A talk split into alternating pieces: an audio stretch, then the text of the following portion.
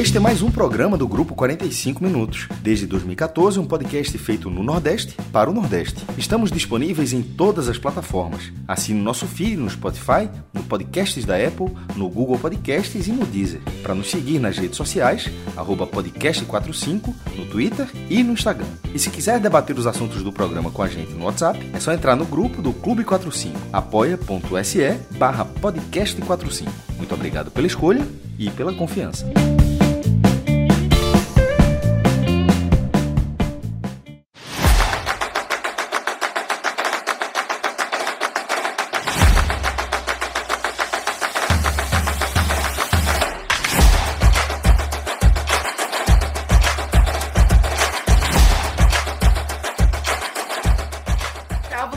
Dia 7 começando. Seja muito bem-vindo, muito bem-vinda você que acompanha o podcast 45 e está com a gente nessa época de Copa do Mundo, que é a melhor época do ano em ano de Copa do Mundo, obviamente, né? Que a cada quatro anos a gente tem a felicidade de acompanhar as melhores seleções do universo, sendo a melhor delas o Brasil. E quem não for exalizado aqui, por favor, se levante e vá embora. Brincadeira, brincadeira, todos são muito bem-vindos. E para quem não me conhece, muito prazer, eu sou Juliana Lisboa, tô aqui com um timaço, um timaço de peso. Veja só, tô aqui com o maestro Cássio Zirpoli, tô com o Thiago Minhoca, Pedro Pereira, Luca Laprovítera e também com os coordenadores aqui, o pessoal da edição, que é Danilo Melo e Clis Mangama. A gente vai falar sobre esses quatro jogos que aconteceram neste sábado, dia 26 de novembro. Tunísia 0, Austrália 1, Polônia 2, Arábia Saudita 0 e teve gol aí especialíssimo, com muito choro, com muita comemoração de Lewandowski. França 2 e é, a Dinamarca 1 e Argentina 2, México 0. Valeu, Luca, aí pela, pela ajuda. É, e a Argentina aí se livrando aí de uma eliminação que teria sido vexatória, não foi o caso, segue o Baba, como diria aqui na, na Bahia. E segue Messi aí tentando carregar essa Argentina nas costas. A minha percepção desse jogo, pelo menos, está sendo essa. Muito bem. É, vamos começar aqui pelas visões gerais né, desse jogo, né, sobre quais os jogos que vocês entenderam como os mais importantes, né, ou o jogo mais importante para a gente começar a tratar desse dia 7. Vamos então fazer assim: primeiro Cássio Zirpoli fala, depois Thiago, depois Luca e depois Pedro. Pode ser? Beleza? Pronto, então vamos lá. Maestro, qual o jogo que você acha assim desses quatro o mais importante aí para você, é, para que a gente comece a, a, tratar desse dia 7? Um, assim, a, a, a México é Argentina do, do, desse sábado, né? E pelo peso que ele tinha antes, ele já, antes de, de, a bola rolar, já era o jogo mais importante. E da forma como o jogo correu, pela, pelo futebol bem travado da Argentina e pelo resultado que ainda deixa a Argentina numa situação como a Polônia ganhou, ainda tipo o empate pode não ser suficiente na última rodada, o empate com a Polônia. Então é um, é um jogo que já tem um roteiro forte antes e que da forma como ele correu, não, tipo a Argentina não, não, ela não ganhou do México, fazendo com que aquele jogo contra a Arábia Saudita fosse um, um pleno acidente. Eu até escrevi, foi um acidente, mas assim, mas não foi uma atuação para passar a vassoura naquele resultado. Foi uma atuação de que, pô, são dois jogos e ainda não fez uma grande partida. Beleza, vamos então para. Para nós, né? Para você, Thiago Minhoca. Meu voto, né? Seu voto é. e outra, outra coisa, peraí, peraí, peraí, peraí. Que antes do seu voto você tem que fazer aquela coisa mais especial ainda que a gente está ah, falando de Copa do Mundo, mas você ainda não pode esquecer o seu protagonismo, que é diferenciado.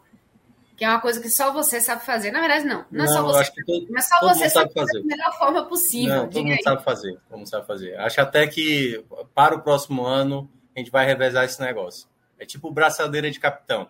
Vai ter vários capitães agora. Pra... Mas, enfim, o pessoal que está acompanhando, agradecer, né? Está acompanhando aqui. A gente está num sábado, às 9h50, quase 10 horas da noite do sábado fazendo essa live de Copa aqui e todo mundo está acompanhando, deixar o like, contribui demais o nosso conteúdo. Cada vez mais chega a mais pessoas se você dá o like, olhe exatamente esse, esse conteúdo que a gente faz e aí exatamente o algoritmo entende que é um produto legal. E se você realmente acompanha o nosso trabalho e gosta muito e não é inscrito, também você pode se inscrever. Tudo isso é de graça, assim como comentar aqui no chat é de graça. E claro, fique à vontade também a comentar e contribuir no nosso debate. E agora sim o meu voto, né? É, então, esse para mim foi o dia mais legal da Copa que eu achei, sabe? Eu, durante, durante o dia, assim, eu até cheguei a comentar no nosso grupo, né? Que ia ser difícil escolher o melhor jogo do dia, né? Porque vários jogos, tudo bem, né? Eu poderia. Meu voto é, então é Tunísia e Austrália. Não, não vai ser também assim, não. É, eu acho que, como disse o maestro, né? O jogo pré, que eu acho que todo mundo estava interessado em ver, e que acho que por várias razões, né? Argentina e México era o jogo mais esperado do dia. Mas França e Dinamarca era um segundo jogo que eu queria ver e deu para ver o quanto a França tá bem, tá assim, as lesões, meu amigo, não fizeram falta. Claro, faz falta, mas o time é muito forte, é muito forte. Mas o meu voto vai ser para Arábia 0, Polônia 2.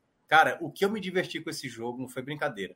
Muita coisa legal. Aliás, eu até cheguei a falar no meu Twitter que se der para fazer todos os jogos, 64 jogos, só com a Arábia Saudita, deixa a sua Arábia Saudita, porque é muito legal, pô. Vão para cima, acontece tudo, tem falha, tem pênalti e tal. Então a Arábia Saudita para mim tem sido os jogos mais legais e novamente para mim a Arábia Saudita e Polônia é, foi para mim o jogo mais que eu mais gostei, né? Para mim foi o jogo do dia. Muito bem. É... Luca Laprovítera, você que está aí do, direto sua mansão, é no Catar, é no, nos Emirados Árabes, me diz onde você está, que até pino de cauda tem aí. É no Steinhard, é no Steinhard mesmo, ele alugou esse quarto aqui para mim. É um, acho que foi um dos dias mais legais hoje.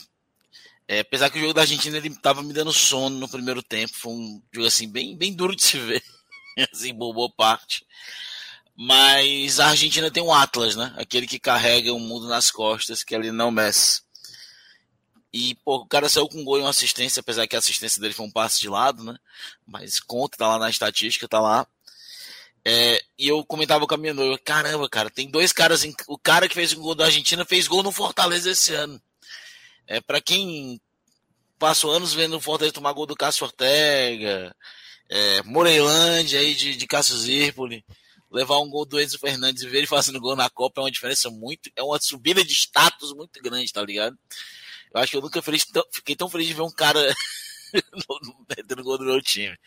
Mas eu, eu acho que o jogo mais legal do dia foi França e Dinamarca. A França deu uma abafa muito grande na Dinamarca, mas num certo momento do jogo ela flertou com a tragédia também. A Dinamarca mostrou ali por uns 20 minutos até uma individualidade, uma, um gol achado do Mbappé, que foi o gol da vitória da França. Até aquele momento ali, a Dinamarca meio que tinha equilibrado o jogo e vinha melhor naquele momento da partida. O Braithwaite, lembrando o Braithwaite, perdeu um gol feito, como sempre, porque podia ter dado a virada é, a, a Dinamarca. E foi um jogo, na minha opinião, foi o jogo mais interessante do dia. E claro, não pode tirar a Arábia Saudita. A Arábia Saudita é, são como 11 cachorros correndo atrás de uma bola, né? É o jogo mais divertido do dia. Os caras correm é, de maneira surreal. Acho muito massa, cara, ver a Arábia Saudita jogando. Porque é cachorro com, com salsicha Luca, mesmo. Luca. Só para trazer aqui a informação, o Thiago Pina dizendo que fez gol no Bahia também, hein? Olha, ele fez um, Defesa Justiça, né? Ele fez gol pelo Defesa e Justiça, né? Isso. Pô, cara, é, foi, foi muito. É uma subida de, assim, de patamar muito grande, cara. Levar gol de um cara de Copa do Mundo. Eu fico muito. Não, não só de assim. E, e não em fim de carreira, tá ligado? Foi esse ano o gol, tá ligado? Foi no mesmo ano. Então, pô, é uma subida de patamar muito má. não sei se esse cara tá falando sério, tá tirando onda. Eu juro, eu juro por Deus aqui, só pra entender. Eu não sei se Luca tá a Vera ou tá, tá tirando onda. Se, não, não, se, foi, tô... se foi ironia, se foi ironia, realmente foi forte. Claro que... Claro que eu tô tirando onda, mas, cara, não, é muito não, legal. Não sei, não sei, porque a galera vez Mas é pior que é, é legal. Hoje, hoje, em dia é foda pra saber se a turma. a galera mas pior que. É muito legal você ver assim, poxa, eu vi esses caras, eu vi tanto o Álvares quanto o Fernandes jogar contra o Fortaleza aqui há alguns meses atrás, entendeu? E é muito bom ver eles na Copa e ver, tipo assim, o nível é, de futebol que a gente jogou esse ano em alguns momentos. Mas é basicamente isso aí para ser clubista mesmo, para clubistar assim com força. É, mas, cara, a Argentina é muito feia. É um time muito, Muito feio de se ver muito, jogar. muito mal, jogou muito mal. É, é, assim, doloroso, cara. Mas deixa o Pedro. Pedro vai dar o endereço de quem hoje? Vamos ver aqui. Hoje Já passou a bola, inclusive, né? Ó, eu queria só, antes do, do Pedro falar, assim, chamar o pessoal para continuar comentando aqui no, no nosso YouTube, também na Twitch, né? É, colocando aqui o que, que vocês acharam, né? Tem gente falando aqui, ó, é, que Calexa, acho que é assim que fala. A decepção é o nível das seleções europeias bem abaixo, mostra que os sul-americanos não estão tão abaixo assim. Então, achando aí que está rolando um nivelamento entre as seleções europeias e as sul-americanas. Eu acho que ainda tem um degrauzinho aí para tirar. Mas, de qualquer forma, eu acho que isso já está começando a ficar mais nivelado nos grupos, né? Principalmente, acho que esse França e Dinamarca hoje já começa a trazer um pouquinho isso. A gente tem uma participação especial aqui nos comentários de um senhor Vitor Vilar, que está já começando a se preparar para a live de amanhã, que vai acontecer, né? Vai ter jogo da Espanha, então ele já está ligadíssimo. Mas enfim, Pedro Números Pereira, me fala aí qual foi o jogo que você achou mais interessante nesse dia 7 de Copa do Mundo. Boa noite, Ju. Boa noite, todo mundo. É, também achei, assim como a maioria, achei talvez o dia mais legal realmente dessa Copa. E para quem está no isolamento do Covid como eu, nada melhor do que um dia legal de Copa para te fazer companhia, né? Eu passei o dia aqui dentro desse quarto, obviamente, acompanhando tudo que aconteceu na Copa. É... Claro que Argentina e México era o jogo mais aguardado do dia, sem dúvida nenhuma. Uma, atmosfera sensacional. É... Um jogo que ficaria para a história. Eu estava falando outro dia, né? Que jogos de Copa do Mundo, boa parte deles entram para a história. E hoje, pelo enredo, esse jogo da Argentina e do México também entraria já, mesmo antes da bola rolar. É... Concordo com o Luca que no primeiro tempo o jogo foi meio, não diria nem sem graça, porque ainda foi um jogo pegado ali e tal, mas ficou devendo um pouquinho. E eu concordo com o Minhoca sobre Polônia e Arábia Saudita. Polônia e Arábia Saudita foi um jogo muito bom de se assistir. Aliás, eu acho que a segunda rodada da Copa, ela tem uma característica assim que ela ela ajuda a gente a confirmar algumas situações que a gente analisou ali na primeira rodada, ou até deixar de lado algumas percepções também. E Arábia Saudita, eu tinha, eu tinha uma dúvida sobre a Arábia Saudita, porque a gente acabou se surpreendendo um pouquinho com ela no jogo contra a Argentina. Surpreendendo um pouquinho, não, surpreendendo muito por conta do resultado, mas também por, pelo futebol apresentado e tal, pela disposição tática. E hoje ela fez uma boa partida novamente, em alguns momentos parecia que ia, que ia empatar. É, até pediu um dinheirinho né, no segundo tempo lá de Polônia e Arábia Saudita. Eu achei que a Arábia Saudita ia empatar uma hora, acabou não empatando, levou o segundo gol. É, e a segunda, a segunda rodada ela tem essa característica, né? A Arábia Saudita, para mim, confirmou que ela realmente tem um time organizado, embora acho até que não vai se classificar. É, tem chance, pode ganhar do México, mas corre risco de não se classificar ainda, mas já mostrou que de fato tem um bom de futebol. A França confirmou também que está com um time muito, muito arrumado. E a Argentina confirmou que não está com futebol tão legal assim. Então, essas confirmações, assim, é que me atraem muito nas, em segundas rodadas de Copa do Mundo. Mas eu queria só confirmar qual foi o jogo que você achou mais legal de hoje. Mais legal, mais legal, Arábia Saudita e Polônia. Perfeito. Então. Mais importante, tem... Argentina e México. Pô, mas peraí, assim você me quebra, velho. Seu voto vai pra qual aí? Pra gente começar. Qual é o jogo do dia, homem? Qual é o jogo do dia? É. É porque depende muito de qual característica a gente tá buscando. É. Na sua característica pessoal, qual mais você legal, analisar primeiro? Polônia 2, Arábia Saudita 0. Pronto, então olha só a situação. A gente tem dois votos para Polônia e Arábia. Temos um voto para França e Dinamarca e um voto para Argentina e México. Você vê como a gente está com uma um dia bastante movimentado e com jogos muito interessantes. Cássio Zirpoli quer falar, então a palavra está com ele. É, Juliana, porque o argumento de Pedro é um bom argumento. Não é, não é a gente está no sétimo dia, a gente sempre colocou, tentou é, centralizar a escolha, não colocando as categorias. Mas, por exemplo, México, para mim, México e Argentina não foi o melhor jogo. Mas foi o jogo, mas o jogo, o jogo não foi bom, foi tecnicamente ruim, mas foi o jogo mais tenso, onde você estava mais pilhado para, por exemplo, o Lucas até teve depoimento que deu sono. eu, não, eu particularmente não fiquei assim, porque eu estava vendo um, um, jogo ali onde um erro poderia dar um resultado, é, que poderia ser definitivo em relação à Argentina, em relação à Copa do Mundo, que eu nos falo um dos principais favoritos ao título. Mas como futebol jogado, é isso que Pedro falou, realmente, por exemplo, o jogo mais, é, mais divertido, mais divertido, eu acho que também foi é, Polônia e Arábia. Mas como o jogo, tipo, qual era o jogo do dia, aí eu acho que era realmente, e até da forma como aconteceu, México Argentina. Não estou mudando meu voto, não, só estou dizendo que, que, que, essa, que é compreensível que exista essa divisão de saber qual é o jogo do dia. Mas, como a gente não trabalha com muro, a, desde que o podcast existe, nunca teve muro, então o voto segue, segue esse aí. Pois então, eu vou votar em Austrália e Tunísia. Brincadeira. Eu vou votar em, em Argentina e México. Porque eu acho também que esse foi o dia. Esse foi, na verdade, o jogo realmente tenso do dia.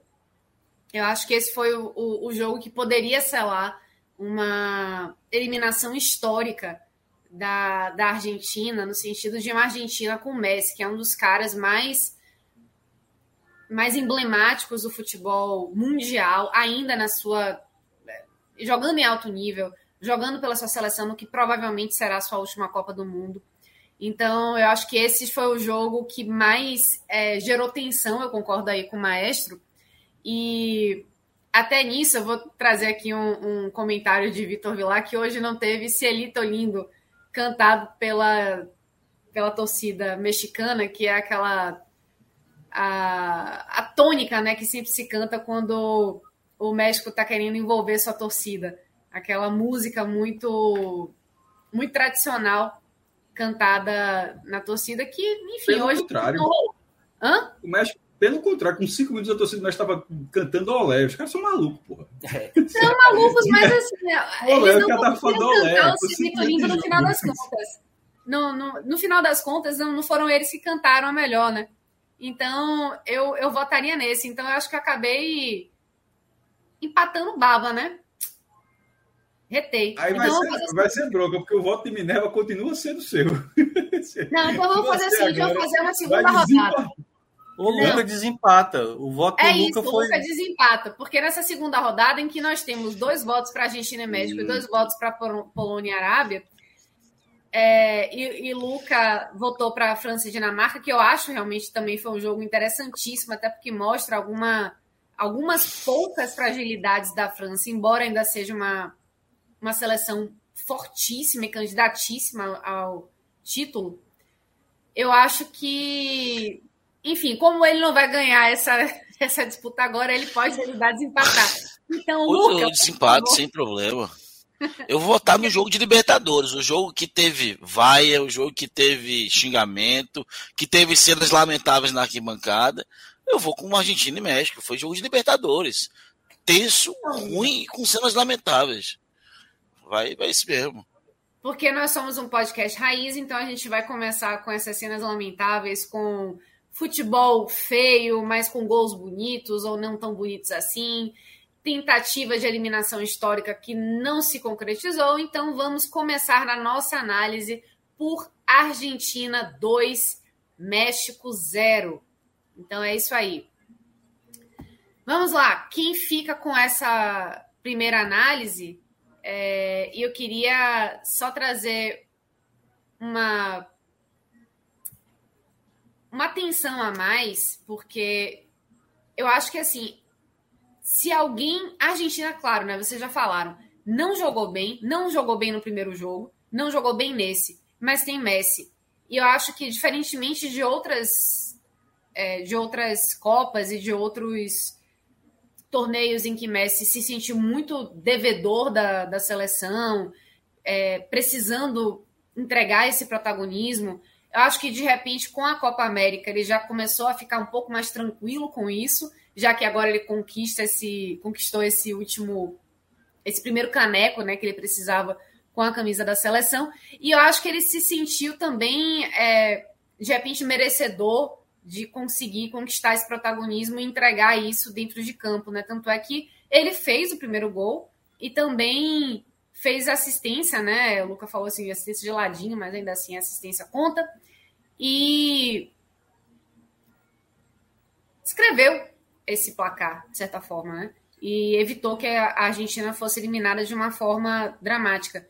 E, de certa forma, isso me preocupa um pouquinho, porque a Argentina é aquela seleção chata, porque ela começa de repente mal em algumas Copas, em 2014 foi assim, por exemplo, e ela vai começando a enfrentar alguns times meio difíceis, joga mal, mas vence, placares magros, é, alguns jogos que são aquela coisa, não, outro time jogou tão bem quanto, mas enfim, vai conquistando esses degrauzinhos, vai subindo e vai chegando assim a fases de mata-mata e de repente até em 2014, por exemplo, chegando até uma final de Copa do Mundo. Vocês acham que é mais ou menos assim? Esse jogo tem essa essa possibilidade de a gente visualizar nessa Argentina de hoje, mesmo jogando mal, mas com um elemento desestabilizador que é o Messi.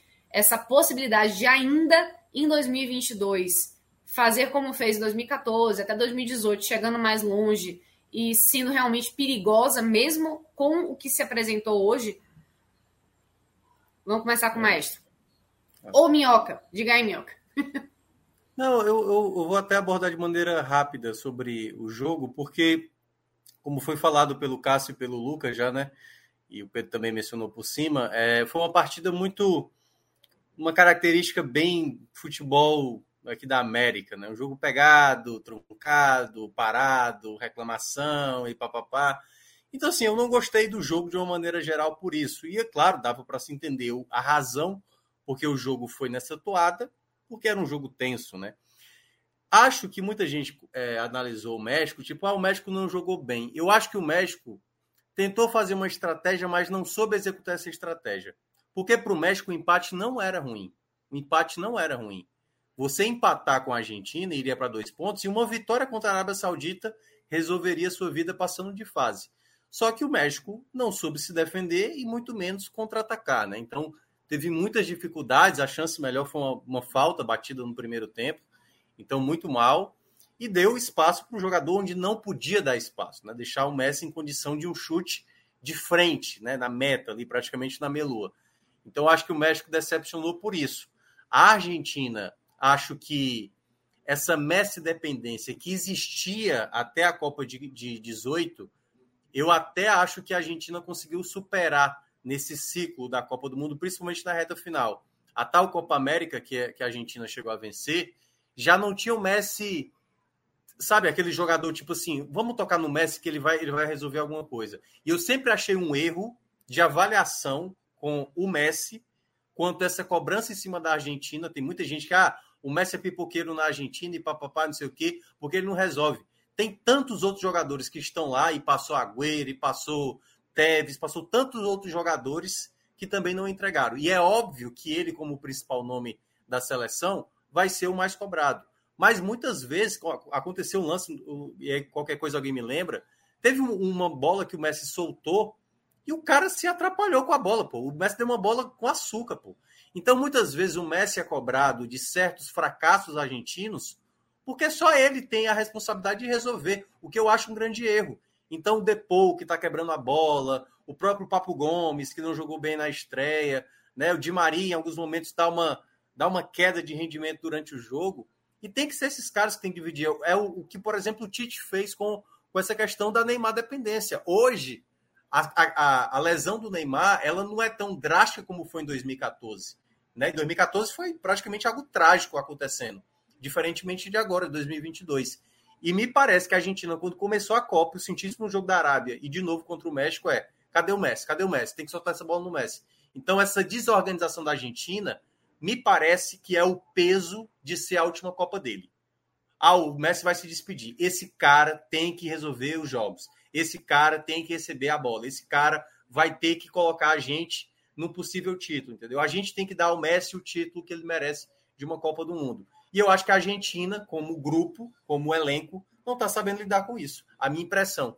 Então, acho que o resultado entra, obviamente, muito no Messi, né? Porque tem mérito e na, e na bola que ele conseguiu ter liberdade fez o, o, o, gol. E, claro, o Enzo, né, que acabou entrando ali e sendo determinante para fazer aquele segundo gol, que curiosamente, durante o jogo, né, muita gente tweetava, incluindo eu, falava muito da questão do saldo, porque 2 a 0 para a Argentina, já mudava o panorama. Se tomasse o gol do México, mudaria o panorama. Se fizesse o terceiro, melhoraria o panorama. Então, como é um grupo muito embolado, cada gol que saía, ou se tomasse, ou se fizesse mais um, ou se ficasse empatado, ou se perdesse, mudava a situação da Argentina. Então, eu acho que o nível de tensão, a partida foi causada por isso. Mas foi, como eu falei, uma partida muito truncada, mas que a Argentina segue viva aí no seu sonho de buscar o título para o Messi. Minhoca, é, desse jogo ainda é preciso destacar que é, Scaloni ter modificado quase metade do time de um jogo para o outro. Isso, veja só, o time estava preparado, o time, é, embora algumas peças, já, obviamente todas as peças, peças já tenham sido utilizadas, mas para uma equipe que estava num sarrafo alto há tanto tempo, invicto há tanto tempo, pontuando, ganhando campeonato depois de tanto tempo, é, a Copa América, finalíssima, enfim, é, para chegar na Copa do Mundo, tem uma, uma, uma estreia desastrosa é, para um time que, que, que tá, parecia tão encaixado Aí, aí tem um, um, um, segundo tempo catastrófico, porque o primeiro tempo não foi catastrófico. A Argentina faz 1 a 0 e jogou ali o tempo todo para fazer o segundo gol. Chegou a fazer três gols, mas assim, um pouquinho à frente estava impedido, mas estava ali no detalhe. Estava no detalhe para ampliar o placar para com uma vantagem confortável. No segundo tempo, a falta de postura e, e, o, e esse, esse volume incessante do, da Arábia acabou rendendo a surpresa. Mas aquela surpresa não era ponto, na minha opinião, de mexer tanto num time que parecia tão preparado. Então, assim, é, eu me surpreendeu essa falta de convicção do treinador, vendo de fora, vendo dessa forma, com essas informações, para uma mudança contra o México que não funcionou. Inclusive, o time que começa o, jogo não, não, não foi um bom time, não jogou muito mal. A gente jogou, acho que jogou mal nos dois tempos, mas sobretudo no primeiro. No primeiro tempo foi, foi horrível. É, e, e, isso me chamou, me chamou a atenção. Não, eu não imaginava é bom até para de vez em quando aquela a, a grama do vizinho ser sempre mais verde, aquela questão assim, porra, beleza, a Argentina tá um time preparado, mas eu não sei se Tite faria isso não, velho. Assim, ó, foi um a um com a Sérvia. Já teve uma invençãozinha ali que foi, na verdade, jogar com um volante só, Casemiro, né? Mas ó, empatou um a um com a Sérvia. Como empatou a última Copa? É, na, desculpa, na verdade, venceu a Sérvia, mas como empatou na última estreia, que na Copa 18 estreou empatando com a Suíça. Aí, quatro, cinco jogadores Estou falando aqui de cabeça, tomara que isso não tenha acontecido em 18, nem lembro. Mas assim, não, não é o perfil de Tite de fazer uma transformação dessa. E nesse caso da Argentina, é, como, só, como o primeiro tempo não foi bom, o segundo tempo continuou não sendo bom, mas melhorou um pouquinho, porque conseguiu a vitória. Eu, por exemplo, eu não faço a menor ideia do time da Argentina que vai jogar na terceira rodada contra a Polônia. E isso é muito ruim, porque um time que era encaixado, agora me parece um time indefinido para o jogo decisivo. E isso, e isso a, a, partir de uma falta de convicção do próprio treinador em, em relação do, do primeiro para o segundo jogo. É, tem que levar uma coisa aqui em consideração, né? Além da inexperiência do Scaloni, que ele é um cara que começou a treinar profissionalmente em 2019, né, quando sai o Sampaoli, ele era só auxiliar, estilo Dunga. Cara, a, dos 26 convocados da Argentina, 20 estão na sua primeira Copa do Mundo é, é muita gente, cara. Só quem já jogou a Copa do Mundo: Messi de Maria, é, o Acunha, o Armani, o Otamendi e o Tagliafico. Pronto, são seis jogadores. É, é muito pouco. É um time muito. Até o Pezela, que tem 31 anos, por exemplo, nunca jogou uma Copa do Mundo. Esse comparativo, Luca, vale com o Brasil. O time do Brasil é exatamente essa parte ofensiva e pelo menos no primeiro e segundo tempo não houve mudança. O time foi, é, no primeiro para o segundo tempo, pelo menos foi mantido ali no jogo contra a Sérvia. É um time, é um time que tem. É, é, é Neymar aqui e Messi ali. É, é, é um jogador de Maria aqui e Casemiro ali. Mas o resto é assim, tudo jeito novo. Então, e o Brasil. O Brasil. Poderia, poderia acho que o Brasil, Brasil são 12. O Brasil são 12 jogadores, já é o dobro. Não, mas eu, mas eu tô falando em relação a quem jogou da estreia. Tipo... Quem jogou. Ah, sim. sim. Sim, sim. O Brasil teve, assim, na sua segunda Copa em campo, cara, o sistema defensivo quase todo, né? Justamente. Eu acho que isso, é. isso dá uma referência muito importante também para, principalmente na defesa, né? Para quem está entrando em campo pela primeira vez numa Copa do Mundo, ainda que seja numa num setor de campo bem diferente, né? Eu acho que a, a, defesa, tendo um pouco mais de entrosamento e mais experiência, ela transparece isso para o resto da, da equipe, né? É, hoje a Argentina, por exemplo, é, três jogadores, acho quase todos. Hoje, quem jogou já a Copa do Mundo no time titular? O Acunha, Otamendi, o Messi de Maria. Pronto. Depois entrou o Tagliafico. De resto, só novato, só novato. É, e é um time muito jovem, cara. Se você olhar aqui, o McAllister era um cara que chegou a, hoje chegou a oito jogos pela seleção argentina. O Luiz Fernandes chegou hoje a cinco jogos pela seleção argentina. É, muitos desses caras estavam jogando nas Olimpíadas do ano passado, né? E não foi uma seleção com medalha de ouro aqui na seleção brasileira, né? Então, é, é uma geração ainda muito nova, né? É, não acho que é uma geração como a portuguesa, por exemplo, que foi fomentada nos últimos quatro anos. É, teve rodagem de, de Euro, já teve rodagem é, de Liga das Nações, já, por exemplo, Rafael Leão já tem um tempinho já é, Danilo, conseguiu deixar até alguns nomes de fora. A Argentina não, é muita gente muito jovem. É, exemplo aí do Rodrigo Depou, que a gente está falando aqui, na minha opinião, pior em campo, que terminou a partida, que eu acho surreal em ter terminado o jogo. É, é, um, é um dos caras mais experientes dessa equipe. E ele está parecendo que esqueceu o futebol em Madrid na Copa do Mundo. Ele é praticamente um, Cara, a jogada que ele perde o contra-ataque numa jogada com o Messi é, é uma jogada de um jogador que não sabe o que está fazendo ali, que não, não entendeu qual a função dele ali. Então acho que passa muito por isso também. Um time muito nervoso, muito ansioso, é, muito, muito menino, para falar a verdade. É isso. Eu, eu, acho que isso que o Luca falou contribuiu muito com a forma com que a Argentina entrou em campo hoje. A gente falou que o jogo foi tenso no primeiro tempo, foi muito tenso pela forma como a Argentina estava emocionalmente. Eu acho que a Argentina sofreu muito é, desde o jogo ali da Arábia, com toda a repercussão do resultado negativo, que é natural também, você estrear com um jogo que é considerado uma das maiores zebras da história das Copas. Mas eu acho que essa característica da, Argentina fez com que o time sofresse ainda mais hoje, diante de um México que. O, o México, para mim, hoje também, eu não diria nem facilitou um pouco as coisas, porque o México entrou muito nessa, nessa ideia de empatar, porque de fato, como o Mioca falou, o empate era, era um bom resultado para o México hoje, mas a Argentina fez um primeiro tempo ruim, no segundo tempo ela até melhorou um pouco, mas ela melhora praticamente ali depois do gol, que é um, um chute de fora da área de Messi, que acaba achando o gol ali. E depois disso, o México, ele, ele não conseguiu ameaçar a Argentina, ele não conseguiu, mesmo antes de tomar o gol, não conseguiu sair no contra-ataque em momento algum é, jogando sempre com as linhas ali muito baixas. É, e, assim, é, a impressão que eu tive é que o México ele não quis em momento algum é, ganhar essa partida hoje. E mesmo quando precisou correr atrás do placar, não teve capacidade para isso. E não soube aproveitar desse nervosismo da, da Argentina. Porque se você tem um time mais preparado, um time mais carrancudo, você conseguisse aproveitar do emocional abatido da Argentina ali ainda no primeiro tempo. E o México não, não quis, parece que não quis se aproveitar disso, não quis partir para ganhar o jogo no primeiro tempo, acabou se complicando depois. Mas eu acho que o gol de Messi, ele é de uma importância, assim, para o time da Argentina gigante, não só pela classificação, né?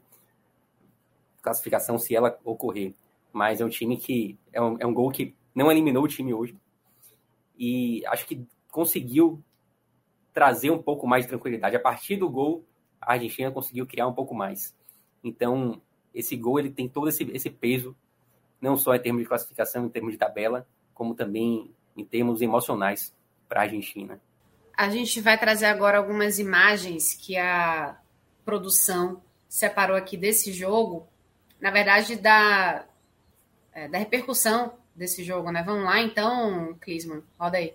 El cuerpo técnico de la selección, Scaloni llama a Cristian Romero y también a Ezequiel Palacios para el de Leo Messi con la selección argentina. Nunca vi gritar de esa manera un gol en el cuerpo técnico de la selección. Scaloni llama a Cristian Romero e também Ezequiel Palacios para. Pronto, esse aí é Pablo Aymar, muito emocionado, né? Jogador da Argentina. Mas, eu acho que esse vídeo tem um vídeo aí que é, não sei se está curtinho.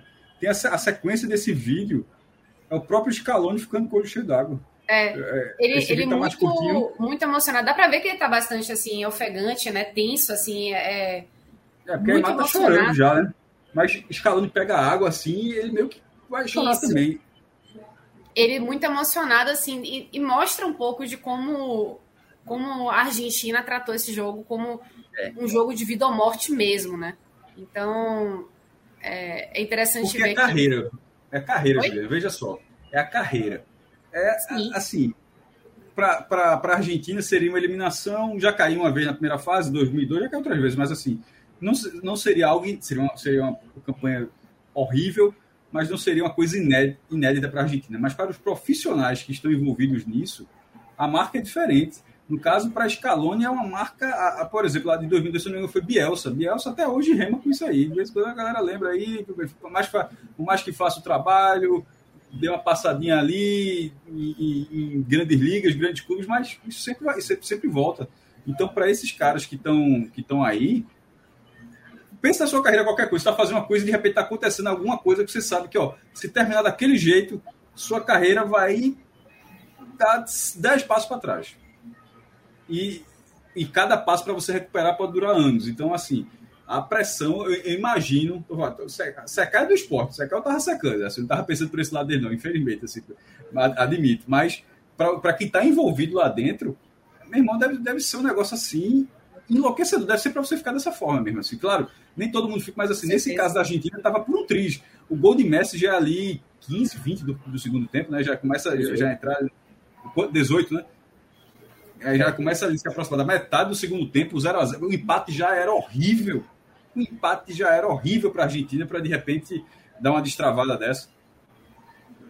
Cara, é, eu, te, eu tenho uma opinião que é a seguinte: a Argentina ela, ela viveu um jejum muito grande de títulos, né? Por muito tempo, por muito tempo mesmo, assim. Para uma seleção como a Argentina, até mesmo no contexto Copa América, né?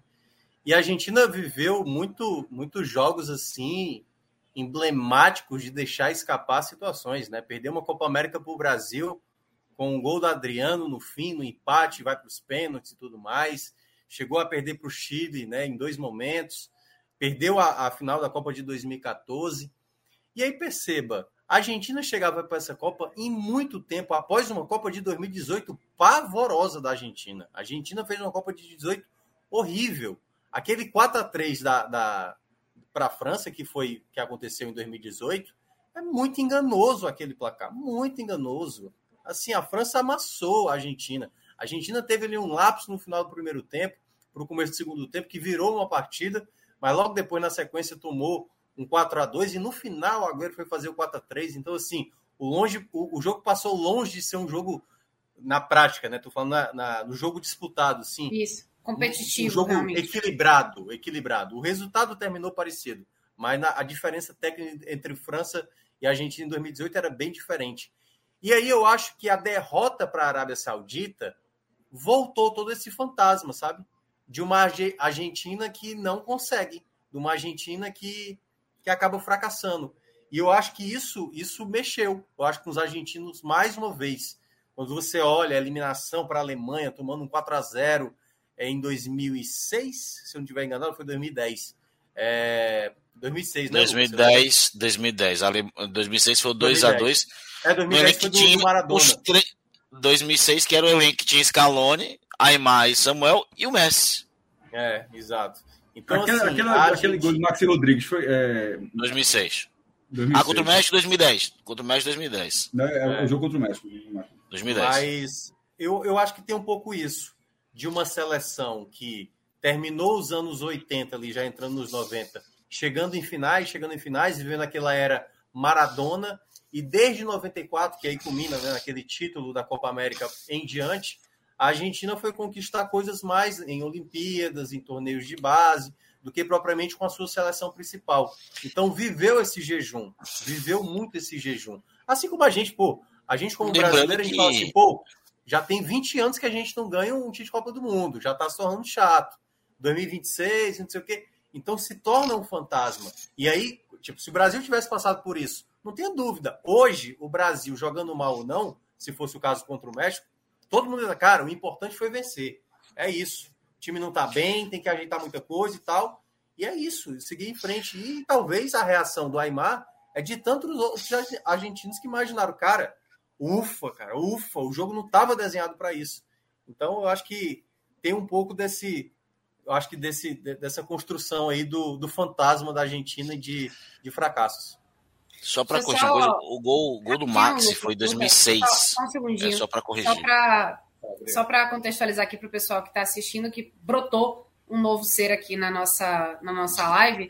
Cris Mangama, que está na nossa coordenação e edição, também está aqui participando ativamente com os microfones ligados. Para você que está escutando a gente no formato de podcast, em breve você vai ouvir uma voz diferente. E era só para dizer isso mesmo, Luca. A palavra está de volta com você. Uma voz qualquer.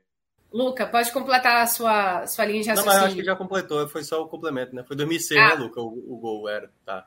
Era isso. Pronto. E só uma coisa, né, é, tem um, um, um, participante aqui do, do podcast 45 que voltou assim com muita vontade de trabalhar, está aqui trazendo várias informações nas, nos comentários aqui do, do chat, né? Está dizendo aqui, ó, Vitor Vilar falando que o, lembrando, né, que o técnico do México é o argentino Geraldo, Gerardo Martino. É então, trazendo aí mais, mais essa informação. Eu, eu queria, diga aí. Baseado nisso Baseado nisso, vamos imaginar Vai. que a gente é o México. O quanto vocês aceitariam isso na seleção brasileira? Nunca, né? Ninguém aceita um negócio desse. Um voivoda. Não, a gente tem uma, uma, uma coisa. Assim, um voivoda comandando um a brasileira. A gente tem um preciosismo aqui na, na seleção brasileira que a gente não permitiu não até hoje. É, mas o paralelo do México, do México não se, não se aplica, não. A gente está falando. Isso essa, essa, essa, essa questão, esse questionamento só valeria se fosse, nesse momento, fosse um mexicano treinando a Argentina. A Argentina. Um argentino Não, eu digo assim, Guardiola, Guardiola hum. treinando no Brasil, enfrentando, é, treinando o Brasil enfrentando a Espanha na Copa. A eu galera. Acho que no futuro, acho que isso é, vai, um choque vai existir, mas eu acho que isso no futuro isso vai ser mais comum do que do que outra eu coisa. Acho que é normal. Eu acho que é, é, normal. Eu também não vejo problema, não. São processos. Em algum, em algum momento, as seleções eram formadas por jogadores que atuavam no país. Aí começa a ter um Rapaz, eu acho que isso pra gente ainda tá meio longe. Eu acho que o todo Mas é um processo de evolução. Assim, hoje a seleção tem três jogadores que atuam no Brasil. E hoje o estranho seria se a convocação, ó, sai, sai a convocação, todo mundo joga no Brasil. Pô, hoje todo mundo acharia estranho. A, a, a, 25 anos, porque 20 anos já estava mudando isso, há 25 anos, todo mundo acharia absolutamente normal. Então, de repente, essa questão do treinador, um vai mudando. Ó, já saiu o gol de um cara que nasceu no outro país e fez o gol do país. No, no jogo, no, no jogo entre o Camarões e... É, e, e Suíça. Camarões e Suíça. Mas a minha então, pergunta é baseada nisso, cara, porque eu acho que o Brasil é muito fechado nele próprio. Então, hoje eu... talvez, mas acho que daqui a alguns anos isso vai ser normal. Essa, o, o, choque talvez exista, assim, se fosse o, o, o choque inicial, o choque no início, vai, vai, existir, mas eu acho que com o tempo, se, se, se passa a ser algo normal em outras seleções, assim, eu Cara, acho que não seria um problema, não. Acho que o Brasil está caminhando gente... em algum momento um treinador estra, estrangeiro. Já a seleção feminina é... já tem, as outras seleções de outras modalidades já tem, na verdade, só o futebol que não tem, o futebol masculino. Que não tem. E, e, a gente é, tem que levar em mais dodói, né? É, e a gente tem que levar em consideração que, pô, a carreira do cara. ele vai jogar a carreira dele, o momento da carreira dele fora, por causa da, não, tudo bem, a seleção do país dele, mas a carreira, o que é, que é mais importante para ele? A carreira dele, pô, o Tata Martino tem uma carreira a prezar, ele é um, grande, um dos grandes treinadores. Eu vou lembrar aqui, por exemplo, o Bruno Metso, que era treinador da, de Senegal na Copa de 2002, que venceu a França. Era o francês, não, verdade. Mas, eu, mas, mas, mas, nos outros países, Luca, eu até entendo, entendeu? Que isso já está um pouco mais habitual, entendeu? A gente vê o Gareca no Peru mas, e tal. Mas, Minhoca, a preparação está sendo feita, veja só. Tivemos Hoje a gente já discute o Antônio Pizzi. Hoje a gente São discute Paulo. a possibilidade. Luca, quando a gente fala de, de, de Guardiola, é porque Guardiola já foi uma pauta. Por exemplo, Guardiola renovar com o City já repercutiu no Brasil. Guardiola então já não vai ser mais. Isso não era nem. Isso, alguns ciclos, isso nunca seria repercutido. Assim, veja, se um cara que, ó, esse é o maior treinador do mundo, não é brasileiro, esse é o maior treinador do mundo é espanhol, é italiano, sei lá, qualquer coisa. E o cara tá só, esse cara seria bom no Brasil, aí de repente anunciar a renovação do cara. A, a, renovação de Guardiola, hoje, no cenário atual, hoje, já foi notícia no Brasil. Porque ele, ó, ao renovar, então ele, ele saiu da lista. Hoje já está se caminhando para que não, não, que, que não seja tão absurdo. Agora, é um nome como Guardiola. Se for com todo respeito, com todo respeito, se fosse Tata Martino, aí todo mundo, é, é melhor ter Dorival, é melhor ter Abel, é melhor ter. É, mas é pelo é, nome, né? mas eu, eu até tô então, mas tem, isso, nome, tem alguns nomes que, que, que já furaram a bolha da aceitação. Guardiola, eu acho que já não seria um problema. E acho que ele enfrentando a Espanha, eu acho que ele ia jogar a Vera. Eu acho que o Guardiola jogaria a Vera. Pô. É porque ele assim, não jogou a Vera contra o Barcelona, o cara treinou o é. Barcelona, jogou a Vera com o Barcelona. Hoje, eu acho, eu acho que o Tite hoje é muito estabelecido já como, tipo, é o melhor treinador que a gente tem brasileiro, é fato. Assim. Mas ele já não é, fica, né, pro próximo ciclo. É, mas, perceba, mas perceba, mesmo ele sendo o melhor treinador brasileiro, há muita crítica, há muita crítica ainda. Como né? Assim, ah, pô, o Tite é da panelinha, vai chamar Coutinho, vai chamar não sei o quê. E aí pra eu acho que isso aconteceria com qualquer treinador. A questão é que eu vejo o brasileiro, a gente às vezes quer é, sempre imaginar que o brasileiro é muito receptivo. E às vezes o brasileiro ele é muito maldoso, ele é preconceituoso, ele é xenófobo, entendeu?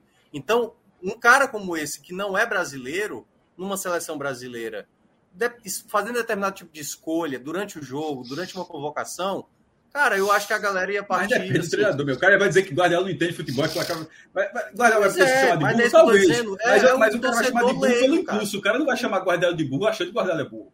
Porque, por exemplo, ó, o, debate, o, debate, que a gente fez, o debate que a gente fez sobre Neymar, né? Que muita gente falou assim: é, Neymar tem que estar fora da Copa mesmo, eu quero que ele se lasque, não sei o quê. Para quem acompanha o futebol, sabe que a saída do Neymar tem um peso, pô.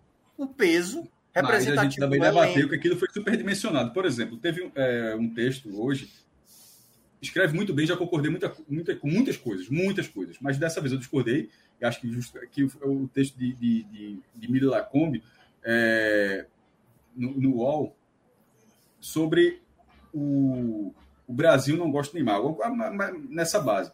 É, é, um, é, uma, é a força do título, o texto também não trata dessa forma, mas a força do título não é exatamente assim. É uma bolha que não gosta de Neymar, é uma bolha barulhenta, é uma bolha que talvez não seja uma bolinha, seja uma bolha grande, mas o Brasil não odeia Neymar. Não é dessa forma. Então, da forma como tem o crítico, a gente de vez em quando superdimensiona a quantidade de, de, de gente que criticaria, que critica o Tite, pô. Ah, veja só, se, fizer, se, se o Ibope, se o Ibope fizer uma pesquisa aí, provavelmente vai dizer que a maioria das pessoas gosta de Neymar. Né? E a mas, cara, partido político. É, então, assim. Mas ele não é só político, não. Eu, não, eu falo assim. Cara, é... Veja só, eu, eu, eu, nem falei se eu gosto de Neymar. Eu só, eu só queria dizer assim que você não pode pegar e dizer que o Brasil não gosta. Assim, eu, eu acho Sim, que. É, claro que pode dizer. Eu, acho que, que ele. tratar isso como verdade. Então, nesse eu, caso. Eu vejo ele como uma coisas... figura muito controversa que eu não via em outros grandes jogadores de show brasileiro. É, é, já, Lucas, já tem um negócio aqui em 2011, já contei até aqui uma vez. Já, é, é controverso, pô, mas. Ó, só pra gente finalizar esse primeiro jogo que a gente elencou na nossa lista de prioridades para a gente analisar, eu queria trazer aqui um super chat que eu acho que chama atenção também para uma parte muito importante que a gente ainda não tratou especificamente, né? É um superchat do Alexandre Emanuel. Inclusive, muito obrigada, Alexandre. Siga participando com mais superchats, a gente agradece.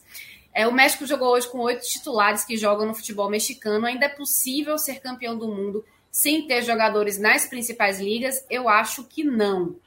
Queria saber a opinião de vocês. E começando aí por Clisman, meu amigo que chegou agora. O que, é que você acha, Clisman? Boa noite, Ju, Cássio, Minhoca, Luca, Pedro e todo mundo que acompanha aqui a gente. É, eu acho uma, é uma boa pergunta de Alexandre Manuel, obrigado pelo superchat. E assim, da maneira que existe hoje essa disparidade do, do futebol praticado nas grandes ligas da Europa. Para as ligas, vamos dizer assim, mais periféricas, como Brasil, os Estados Unidos, México, é, Japão, entre outras, é algo que, assim, da maneira que tá, que é hoje, essa, com essa globalização do futebol e o grande poderio financeiro dessas ligas, acho que acaba se tornando inviável de um, uma equipe, você atualmente montar essa um time com atletas que atuam no seu próprio país de origem para poder chegar e conquistar um título de Copa do Mundo. Porque com mais investimento atrai melhores jogadores, tem melhor estrutura, e aí vai se somando isso, é uma bola de neve enorme, da qual, por exemplo, você não vê um, um Brasileirão, um Campeonato Mexicano, dos Estados Unidos, a MLS, tem um, um potencial de atrair e tirar esses jogadores que chegam em que vão para a Europa é, desenvolver e atingir o seu potencial, é, chegar no seu topo, no seu nível, não, você não costuma ver tanto dessa, é, dessa competição. Os melhores estão indo para lá por causa de todos esses fatores. Então, é, a, quando você vê uma equipe como o México, que, beleza, tem oito jogadores titulares que jogam lá. Mas uns programas atrás a gente estava debatendo aqui que esse era um dos piores Méxicos dos últimos, das últimas Copas. Assim, um time que vinha com, com muitos problemas, que é, parecia que ia quebrar, mas da maneira negativa, essa, essa sequência de passagem de fase e eliminação nas oitavas de final. Se esperava. É, todo mundo acho que gostaria de ver esse México chegando nas quartas de final de uma Copa do Mundo. Dessa vez, é, sequer, aparentemente, sequer pode chegar às oitavas. Assim, vai precisar de uma combinação de resultados. Então, essa a disparidade financeira que existe hoje é algo que eu não vejo sendo superado, pelo menos num futuro próximo ou médio prazo, para que haja esse um equilíbrio maior entre essas tais ligas periféricas, para que, por exemplo, o Brasil venha a ser campeão do, é, do mundo novamente, tendo metade do seu elenco ou mais de jogadores que atuam aqui na Série A. Então, é, acho bem complicado mesmo. Alguém discorda? Não, é bem por aí mesmo. É, acho que é, é o caminho natural, né? Caminho natural, que os melhores jogadores estejam atuando nas, nas ligas mais ricas do mundo, né? Então, de fato, hoje é difícil você ver alguma seleção que tem jogadores ali disputando ligas menores, chegando longe na, na Copa do Mundo. Agora, dá pra, times como o México podem até ser competitivos. É, o México, mesmo atuando com oito jogadores, não esse México, mas um México hipotético, com oito jogadores ali atuando no futebol local, ele pode chegar nas oitavas, nos quartos, como o México costuma chegar ali nas oitavas, né? É, algumas ligas podem ainda é, ser ter alguma competitividade, mas é natural que os principais, as principais seleções tenham ali jogadores nas principais ligas do mundo. O Pedro, e só para fazer uma, caso uma correção, caso não tenha ficado tão claro, é assim, até na pergunta do, é, do próprio Alexandre, é, com relação a tipo, as principais ligas. Tem um amigo que citou nos comentários, por exemplo, da Alemanha utilizar muito a maioria dos seus jogadores. Mas trazer isso agora, É, os principais jogadores é da Alemanha serem a base da Bayern de Munique. Mas aí é, é no caso. o Diego aqui que falou. É. No caso, essas seleções terem, é, no caso, ligas desses seus países, ligas muito fortes e que estão nesse top 5, top 6 aí de ligas mundiais com questão financeira muito acima, disparado das demais. E aí, assim, só atendo mais a países como Brasil, Argentina, é, Uruguai, por exemplo, que já foram campeões do mundo, assim, que tem essas suas ligas mais periféricas em relação aos times europeus, né, às seleções europeias. Então, essa, essa disparidade aí que, que a gente está tratando mesmo. Beleza. É, para a gente fechar esse assunto agora do, do primeiro jogo, é, Argentina e México, Clisman, tem mais um videozinho aí para a gente ver, né? Inclusive falando muito sobre como os mexicanos ficaram. Os argentinos.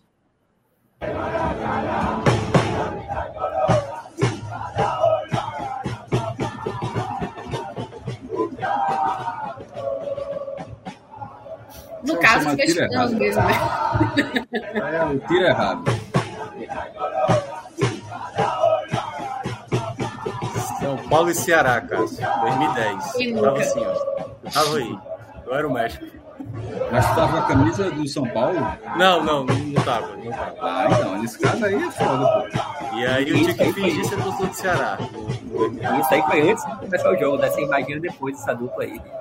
É, assim, na Copa, as torcidas são, elas, você, você posiciona e tal, mas não tem grado, não tem nada, então eventualmente fica lado a lado. Tem uma foto muito boa de, de Messi que está comemorando lá, tem argentinos e mexicanos lado a lado, mas esse caso é visível que é no setor predominante, predominantemente formado por argentinos, ali no superior, e, e o casal ali tá errado mesmo. Acontece. É, dito isso, eu queria só, de, só, pontuar que eu adorei o, o adereço dela, da cabeça, assim, bem frio da calma. Deixa eu ver de novo. Já, última vez no vídeo. Gostei. Reparado, não. Detalhe, é um detalhe Ah, isso aí- só o Juliano Lisboa repararia. Eu De usaria. fato, Eu usaria. Ficou bonito, né? É, os estados, eles realmente, você vê torcedores do México, da Argentina espalhados, mas é, tem alguns ingressos que a FIFA normalmente destina específica para o país que está jogando, né? Talvez tenha sido o caso, tenha sido, seja o caso desse setor, é, que acabou ficando mais destinado aos argen- aos argentinos, e aí pode ser que eles tenham comprado de alguém que vendeu os ingressos, não sei. Aí acho foram- que é mais provável ter comprado de argentinos ali, viu? sei É lá. isso. Pode ser que eles, certamente eles compraram jogo argentino e desistiu, né? Porque a localização foi uma merda. Pois é, eu queria só então dar, mandar um abraço aqui pro pessoal de Brasília, Nicolau Silva que pediu. Então tá aí, Nicolau, um abraço aí pro pessoal de Brasília.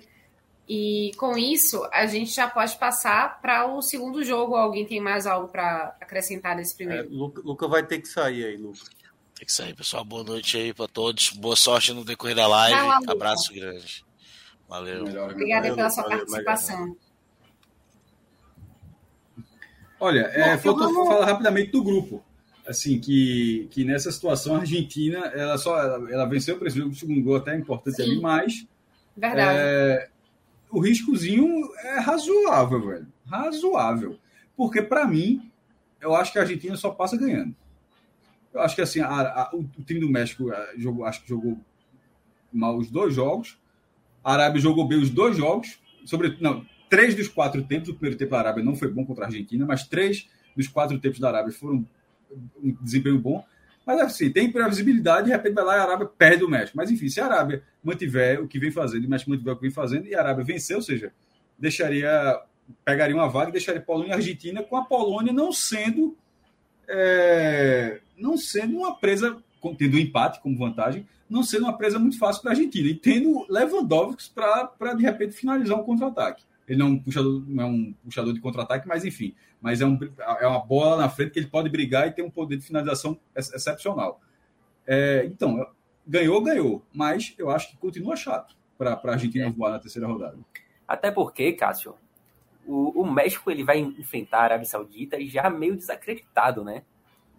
Porque o México precisa ganhar. Tem que fazer a- muita coisa, A né? Argentina não vai ganhar da Polônia. Não, tem que fazer três gols de diferença para não, de- não olhar para nada. Se for, para tirar da Polônia, tem que, tem que É. tirar o saldo, né?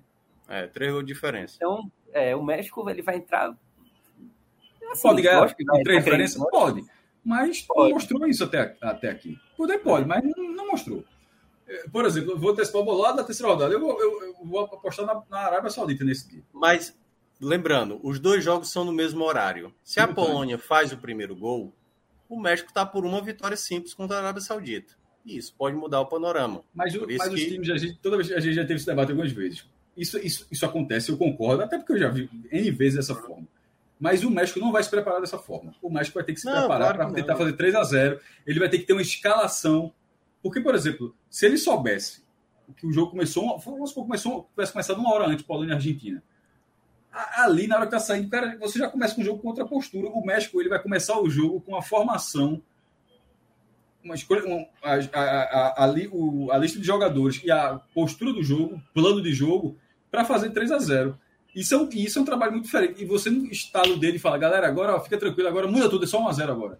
Assim, o que é que muda? O que muda é a intensidade do jogo que você está falando. Você não, pode, você, não, você não pode fazer o que o México fez hoje, de guarda, guarda o primeiro tempo, o segundo tempo ali. Não. Se precisa de três gols, tem que brigar os 90 minutos para fazer esses três gols. Você não vai fazer esses três gols em 60 minutos, não vai dizer, deixa o jogo em banho-maria, nos últimos 15 a gente faz. Não é dessa forma. É uma estrutura de jogo completamente diferente. Então, o, o gol, que, que o falou, o gol ajudaria, matematicamente aju- ajudaria. Mas a postura do México, é alguém teria que estalar o dedo para mudar tudo. O time vai entrar de uma forma que, para a Arábia Saudita, aliás, o, é, esse é porque não vai ter tela dividida, a Globo não vai fazer isso, porque eu queria ver esses dois jogos. E- veja só, esses dois jogos vão ser interessantes. É, e- é, aí tem, assim, esse grupo ele tem várias curiosidades, né? Primeiro porque todo mundo vai chegar com a possibilidade para avançar, né? Claro, a Polônia é a única que joga sabendo que o empate garante ela. A Arábia Saudita vai se lançar, vai tentar vencer, vai tentar se classificar. Ô, Minhoca. sabe? Só falar ir. aqui.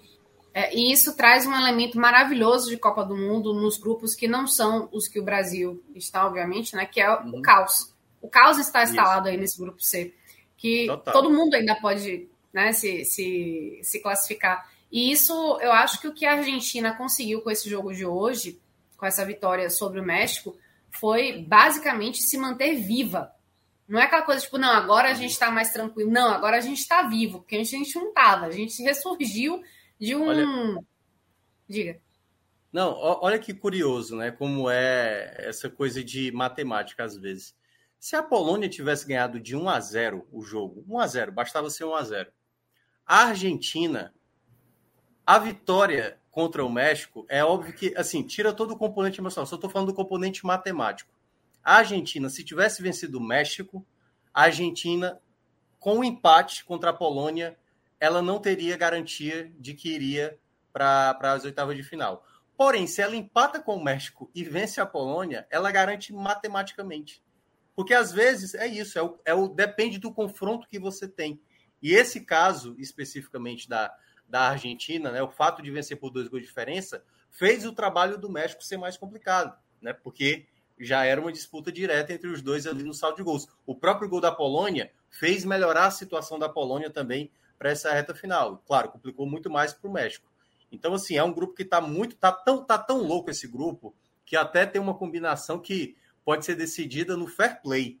Que é se a Argentina ganhar de 2 a 0 da Polônia e se o México ganhar de 2 a 0 da Arábia Saudita. E aí a gente vai ter Polônia e México empatado em pontos, empatado em saldo, empatado em gols pró, empatado no confronto direto, e aí vai para o fair play, que cada cartão, assim, é diferentemente do Campeonato Brasileiro, né? Que quem tem me menos cartões vermelhos, pronto, aí o desempate é se empatar, quem tem menos cartões amarelos. No caso da FIFA, não. Cada cartão, ou cada critério de cartão tem um, um valor negativo. Para cada amarelo, menos um, se eu não me engano. Vermelho direto, menos cinco. Amarelo, seguido de vermelho, acho que dois amarelos, acho que é menos quatro, uma coisa assim. E cada um tem, tem lá o, componente que vai somando os cartões. E hoje, no momento, a Polônia tem menos 4, que tem quatro amarelos, e o México tem menos 6. E se acontecer esse cenário de 2-0, 2-0, aí os cartões que vão acontecer nessa última rodada podem pode definir quem avança para a próxima fase. Eu acho que só para acrescentar aqui também, é, México está nessa situação delicada que a gente falou. É, a tabela não está ajudando, o desempenho também não.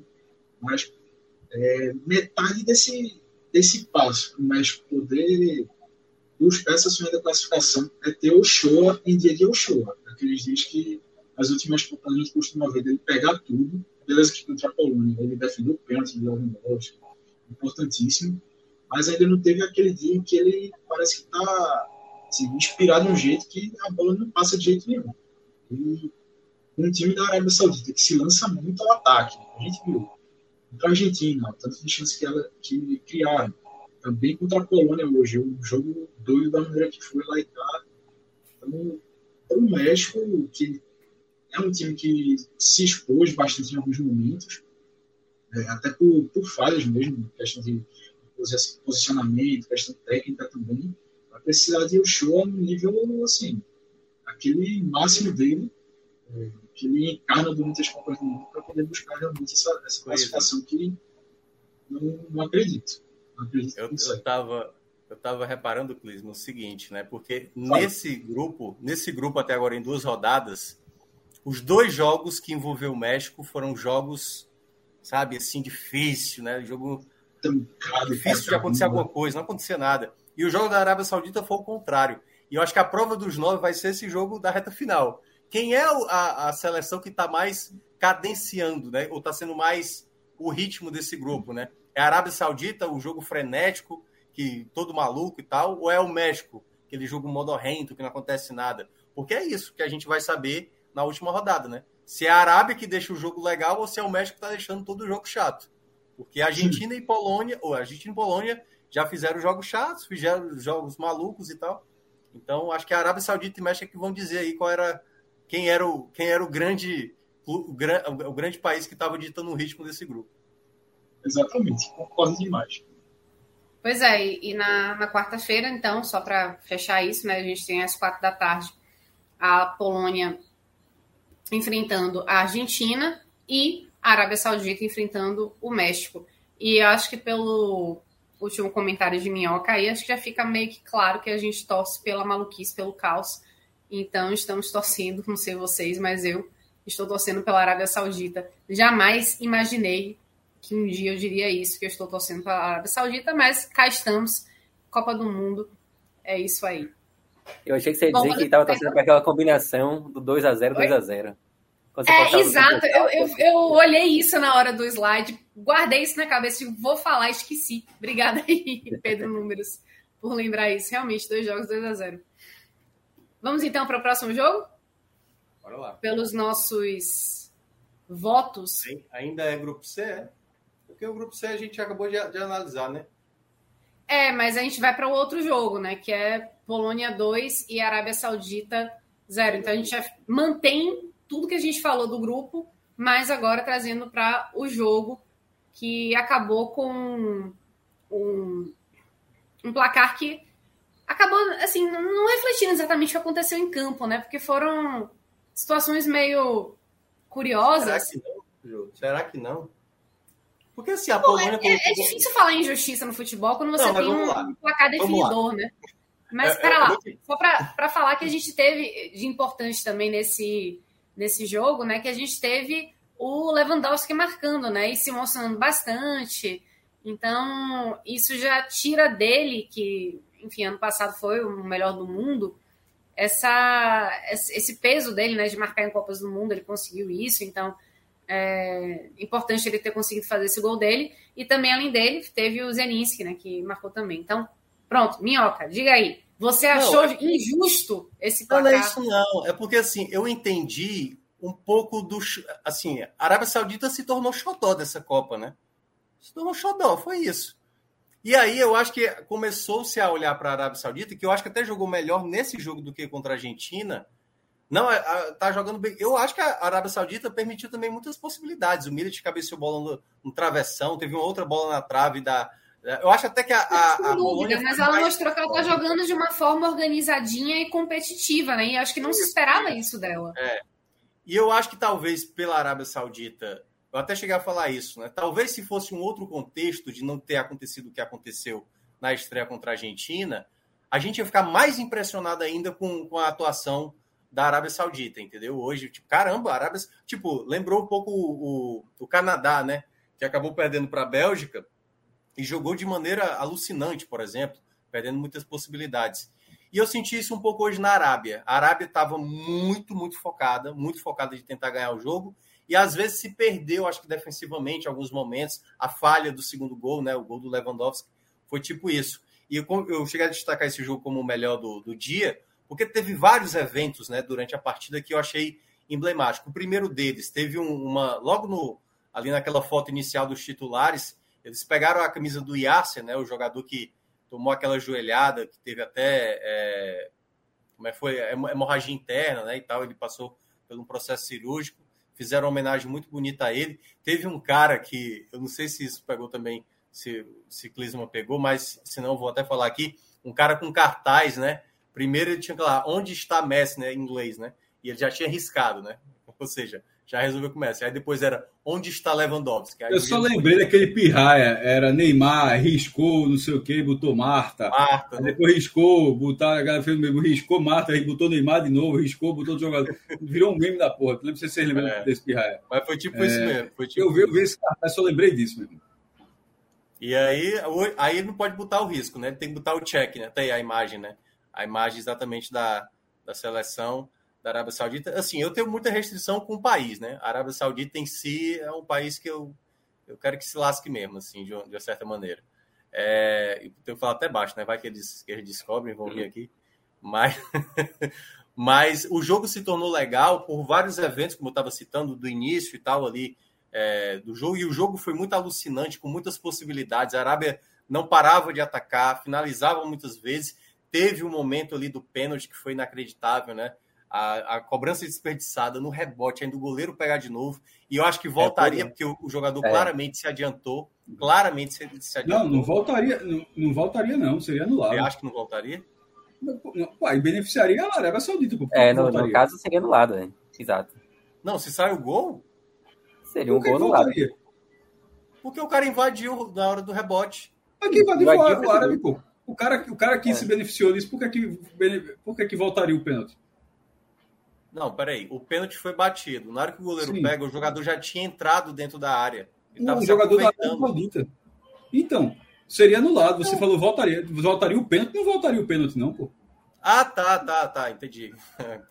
entendi. Não, é eu usei a palavra errada. Perfeito. O, o, o, gol, seria, o gol seria invalidado. O gol seria, seria invalidado. O gol seria invalidado. Perfeito, perfeito. E, e ainda teve né, o momento do gol do Lewandowski, um cara que não precisa mostrar mais nada para ninguém, já campe... duas vezes melhor do mundo, né? Já praticamente um dos maiores artilheiros da história mundial e o cara se emocionar em fazer um gol de Copa do Mundo, né? Assim, isso representa demais o peso tem que é uma mais de 70 pela seleção. O cara tem é. mais de... aí com a Copa é. gera outra gera, gera emoção. É, e ele assim. chora nesse momento. Então eu Olha acho só, é, é, Minhoca e, e, Maestro tem um comentário aqui de seu Flor trazendo bem esse sentimento. Olha só. O cara joga Champions toda hora, só tá atrás de Messi e Cristiano em número de gols e se emociona com um gol na Arábia em fase de grupo. Será que essa competiçãozinha é pesada? Eu acho que é, é, é. pesadinha. Ele, ele tem quantos anos, o, o Lewandowski? 30 e... Peraí, vamos ver. 36, será? Na faixa de 34, 35, eu acho. É, é porque o Lewandowski é mais ou menos assim na minha idade, né? Então, assim, pô, eu cresci vendo que a Copa do Mundo era o patamar maior. E ainda é o patamar maior do futebol. E, assim, ele sabe que, basicamente, eu acho que todo sonho de jogador, a trajetória é essa, cara. O fim, na verdade, é você fazer um gol em Copa do Mundo, entendeu? Porque ele tem duas é questões. Isso, é a idade e a seleção que ele joga. A seleção que ele joga não é uma seleção que diz, não, pô, em 2026 eu vou ter outra chance. É. Pode não ter. A Polônia pode não ir se para um brasileiro já é um sonho muito grande, né? Imagina para um polonês, né? E ele sendo esse nome, a principal. Quantas vezes o Lewandowski não foi cobrado de por que, que ele não, não entrega na seleção que entrega nos clubes, né? E ele teve a penalidade desperdiçada no jogo passado, cara, entendeu? Então, o fato de sobrar essa oportunidade de ele fazer, cara, deve ter sido a maior alegria dele. Talvez o gol mais fácil, um dos gols mais fáceis que ele já fez na vida, mas o, que ele vai lembrar pro resto da vida. Um e por pouco ele não fazia mais um, né? Por pouco é, não fez mais um. Fazer mais, é verdade. Mas é isso. Mas esse para mim foi um jogo muito bom de, de se acompanhar. Muita, muita coisa aconteceu. Muita coisa. E foi uma defesaça. O rebote, o rebote do pênalti ali foi uma defesaça, né? Sim. Demais. É. A segunda é impressionante. Cris, você queria falar alguma coisa ou foi impressão minha? Não, eu ia falar, porque, mas acho que. Ah, pronto, que, diga aí mais. Pensei que Pedro, que Pedro ia falar. Pedro já. É, já, já rapidinho. É, o, o, a gente já falou do grupo, em relação a essa partida, ela mostrou que.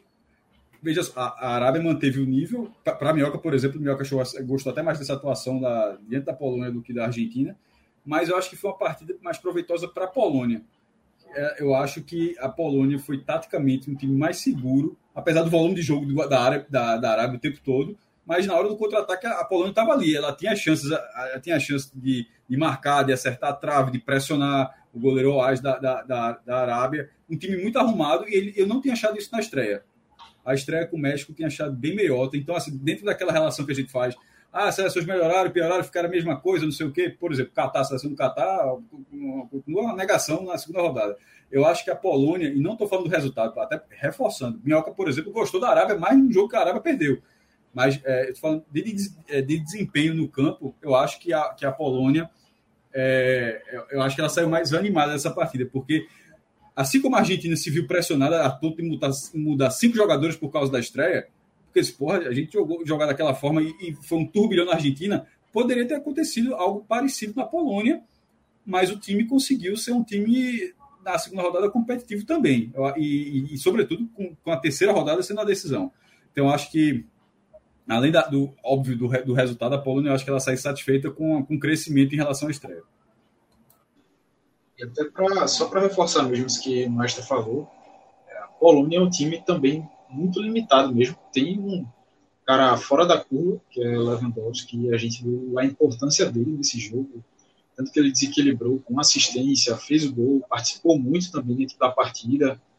Mas fora isso, é um time que assim joga muito perto do seu teto. Lisman, tem atacante e goleiro. Tem assim o meio, 500 Exatamente. Consoantes, tem 500 consoantes ali no, no, no, no, gramado, mas tem um goleiro que também tem consoante pra caralho. É, o, tem o goleiro e o atacante de, de altíssimo nível. É. E assim, para são esses dois jogadores mesmo que realmente são os expoentes da equipe, Lewandowski e o Chesney.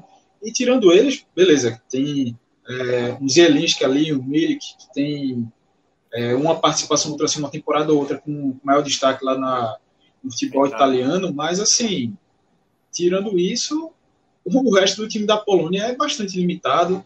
É um time que, pelo menos, soube, está sabendo jogar dentro dessa, dessa limitação, pelo menos nessa partida contra a Arábia Saudita. E contra a Argentina também tem que ter a consciência disso e manter essa disciplina tática que, que eles tiveram, porque vai, vai ser um joguinho complicadíssimo aí para a Polônia. Claro, a Polônia vai endurecer para a Argentina, mas eu acho que qualquer vacilo assim da Polônia também, a Argentina pode, pode arrancar aí uma vitória ou, sei lá, um empate que precisar para poder avançar de fase. É, para mim o negócio é a Argentina visualizar que é possível. Esse que é o grande perigo. Mas enfim. Eu acho que isso ela já está percebendo, né? E quem tem Messi no time, meu amigo, pode tudo pode acontecer. Messi fazendo gol, todo, ou seja, ganhando confiança, metendo gol primeiro da, da, da bola parada, apenas agora já começa a ser com bola rolando. Não é ter Messi, é, ter, é mais do que ter Messi, é ter Messi com confiança, ganhando, ganhando confiança. Sim, justamente, né? Então, esse é o combo, né? Da maldade da Argentina que mas, é, faz é, ela vale, pensar que tá vale morrendo, pra... mas não tá. Oi? Isso não vale um pouco para Lewandowski, não, também, por ter feito o gol? Vale, ele... sobretudo porque ele perdeu na estreia, ou seja, é. o, o, Lewandowski da terceira rodada será muito melhor do que o Lewandowski da segunda, que foi e, um jogador pressionado. Eu concordo, mas eu, eu, acrescentaria outra coisa também. Eu acho que a Polônia ela joga de uma forma um pouco mais organizada, mesmo tendo é, jogadores que você for ver posição por posição, a Argentina acho que tem um time individualmente um pouco melhor do que a Polônia, se você pensar que a Polônia, ok, tem Lewandowski, que é um, um puta centroavante, né, que é um, é um, um atacante fantástico, é, e isso já desestabiliza quando ele está muito bem. Agora, eu acho que o conjunto da Argentina, nome por nome, é mais habilidoso. No entanto, o conjunto da Polônia é mais bem é, taticamente esse... obediente. Né? É, o, jo o jogo de hoje da Polônia foi muito bom. O jogo da Polônia da estreia foi muito ruim. E, e, a Polônia, geralmente, na Eurocopa, na última Copa do Mundo, decepcionou demais. É por isso que, aquela coisa, você pode fazer um bom jogo. No geral, você joga mal. Vamos ver como é que vai ser o próximo. Mas eu ia citar um, um outro lance do Lewandowski, depois que ele fez um gol, que ele sai cara a cara, cara a cara ali com o Always, não sei como é o nome lá do, do goleiro da, da Arábia. Que aí ele dá uma cavadinha, ele tenta dar uma cavadinha e aí ele foi preciosista ali na, né, ali na hora do, da conclusão. Mas poderia ter saído o segundo gol dele. É, acho que ele vai aprender que tem a chance, irmão, mexe pro gol e, e deixa preciosismo pra Champions League, alguma coisa assim, porque Copa do Mundo o negócio às vezes sai fora de controle, né? Bom, é. É, vou pedir para a Clisman me guiar aqui já posso chamar o próximo jogo da gente? Pode. então vamos lá. Vamos de Mbappé 2, Dinamarca 1, porque no final das contas foi isso, né? Foi. Jogador demais, né? meu amigo. Jogador demais. Demais. Cara é muito, cara é muito rápido. Fala, não sei se é aquela análise tática, não, que é o Mbappé, o scout, não sei o que, tá, tá, tá falando assim. Esse cara tá vendo futebol, meu irmão. Já viu, viu o jogo normal na televisão. Porra, tá a diferença física para os outros 21 que é, estavam em campo, um negócio assim. O cara é uma turbina, pô. Tem um, um, um, lance que tá, que tá rolando hoje, que ele faz um drible de corpo que, que, o, que, o, na, de, que o Dinamarquês. Não sei se vocês viram esse vídeo. Eu, vi, vi, eu até tuitei sobre.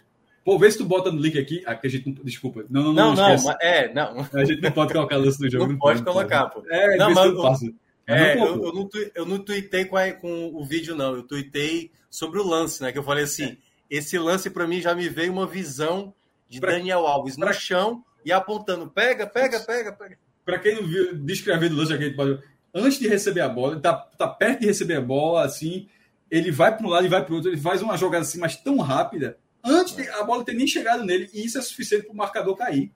o marcador, é. ele fez, a, ele fez a, dança, a dança da jogada, o marcador caiu.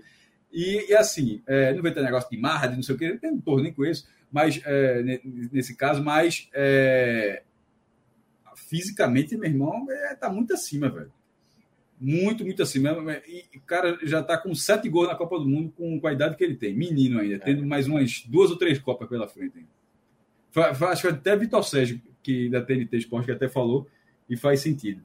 Assim, considerando a idade que ele tem, são 23 ou 24 anos, né? Novo pra caramba. 23. 23 com sete gols na Copa, tendo mais outros jogos para jogar nesta Copa, fora o potencial das próximas Copas e, e, o nível técnico e físico que ele tem, meu irmão, ele já é hoje um, um concorrente à marca de Close.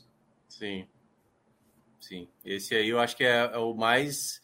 É, teria que acontecer algo do tipo, né, Cássio? Tipo, ele perdeu uma Copa do Mundo nesse, perder a Copa Ou jogar muito tá? mal a Copa, como foi o Messi que é. passar em branco e tal, mas se ele é, fizer assim, o Messi aconteceu, né? Se for nesse ritmo que ele tá tendo, porra. É, exatamente. E aquela coisa, né? Não é que ele tá numa seleção que não vai oferecer nos próximos quatro anos um time bom, né? A França já, já se estabeleceu como uma seleção que entra sempre no rol da, das favoritas a Copa do Mundo, o jogo do Brasil teve 100 milhões de pessoas assistindo. Então tem milhões e milhões de pessoas que, tão, que adoram a Copa do Mundo. Não gosta mais ou menos de futebol, mas adora a Copa do Mundo, o clima, a festa toda, e tá vendo o jogo ali, curte. E, e pronto. Para essas pessoas, parte dessas pessoas que assistem, é, essas pessoas que assistiram esse jogo da França, para convencer que a França está seriamente desfalcada é muito difícil. O é cara dizer assim, ó, oh, meu irmão, o, o bola de ouro não tá o melhor meia não tá, o melhor volante não tá, o lateral saiu. Para você convencer que esse time aí tem um Ô, maestro, melhor do que o fica outro. parecendo, verdade, sabe o que, maestro? Ficou em Grisman. Oi, Ju. Fica parecendo, sabe o quê? Que foi, tipo, uma exigência da FIFA para dizer assim, olha, a gente precisa nivelar por, de alguma pra forma. Então, vocês não podem mandar é. todos os seus melhores jogadores. Eu acho que ficou muita expectativa, fiquei vendo isso mesmo, imagina se ficar tivesse completo. Queria ter visto, porra. Vai ser é. esse time completo, porra, na pegada é, de eu... Copa do Mundo, sem ser jogando com o Disney, jogando dessa forma. Não, é, é, eu acho que foi isso que muita gente pensou hoje, né? Porque assim, a, a França no primeiro jogo, ela teve uma assim, uma apresentação ok, o próprio Mbappé não fez uma apresentação como ele fez hoje. E hoje, quando a gente viu, cara, o Dembélé logo no começo, Dembélé e eu falei, meu... ah, eu só ficava pensando, meu Deus, é o Alexandro ali, é o Alexandre, se não for, é o Alex Telles. O, o Vinícius Júnior sobe demais, vai gerar uma brecha ali, meu Deus do céu. E eu fiquei pensando todo o que é que o Brasil tinha que lidar, entendeu? E eu comecei a contar, não, beleza, a França tem que ser primeiro. Eu tava torcendo para a Dinamarca, e eu falei, não, mas tem que ser primeiro mesmo, porque se ela for segundo, vai vir para o nosso lado da chave, entendeu? Então, deixa para outro lado. Se cair para nas oitavas, nas quartas, na semifinal, problema da França. Então, quando eu olhei, eu falei, cara, hoje seria muito legal ver um Brasil e França. Muito legal, muito legal de acompanhar mesmo. Porque é uma Olha equipe só. que tem muito repertório, cara. Ia falar?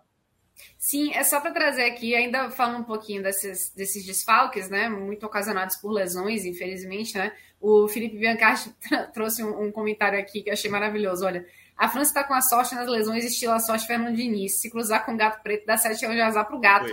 Boa noite. Saudações é. tricolores. É, é verdade. Porque, Porque é parece assim que.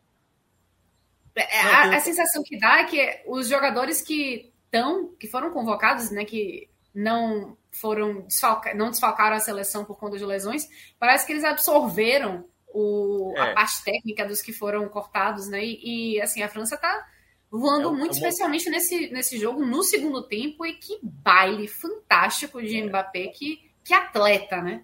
É uma coisa que a gente Diego às vezes... Um ponto, Minhoca, só pra, até para você seguir.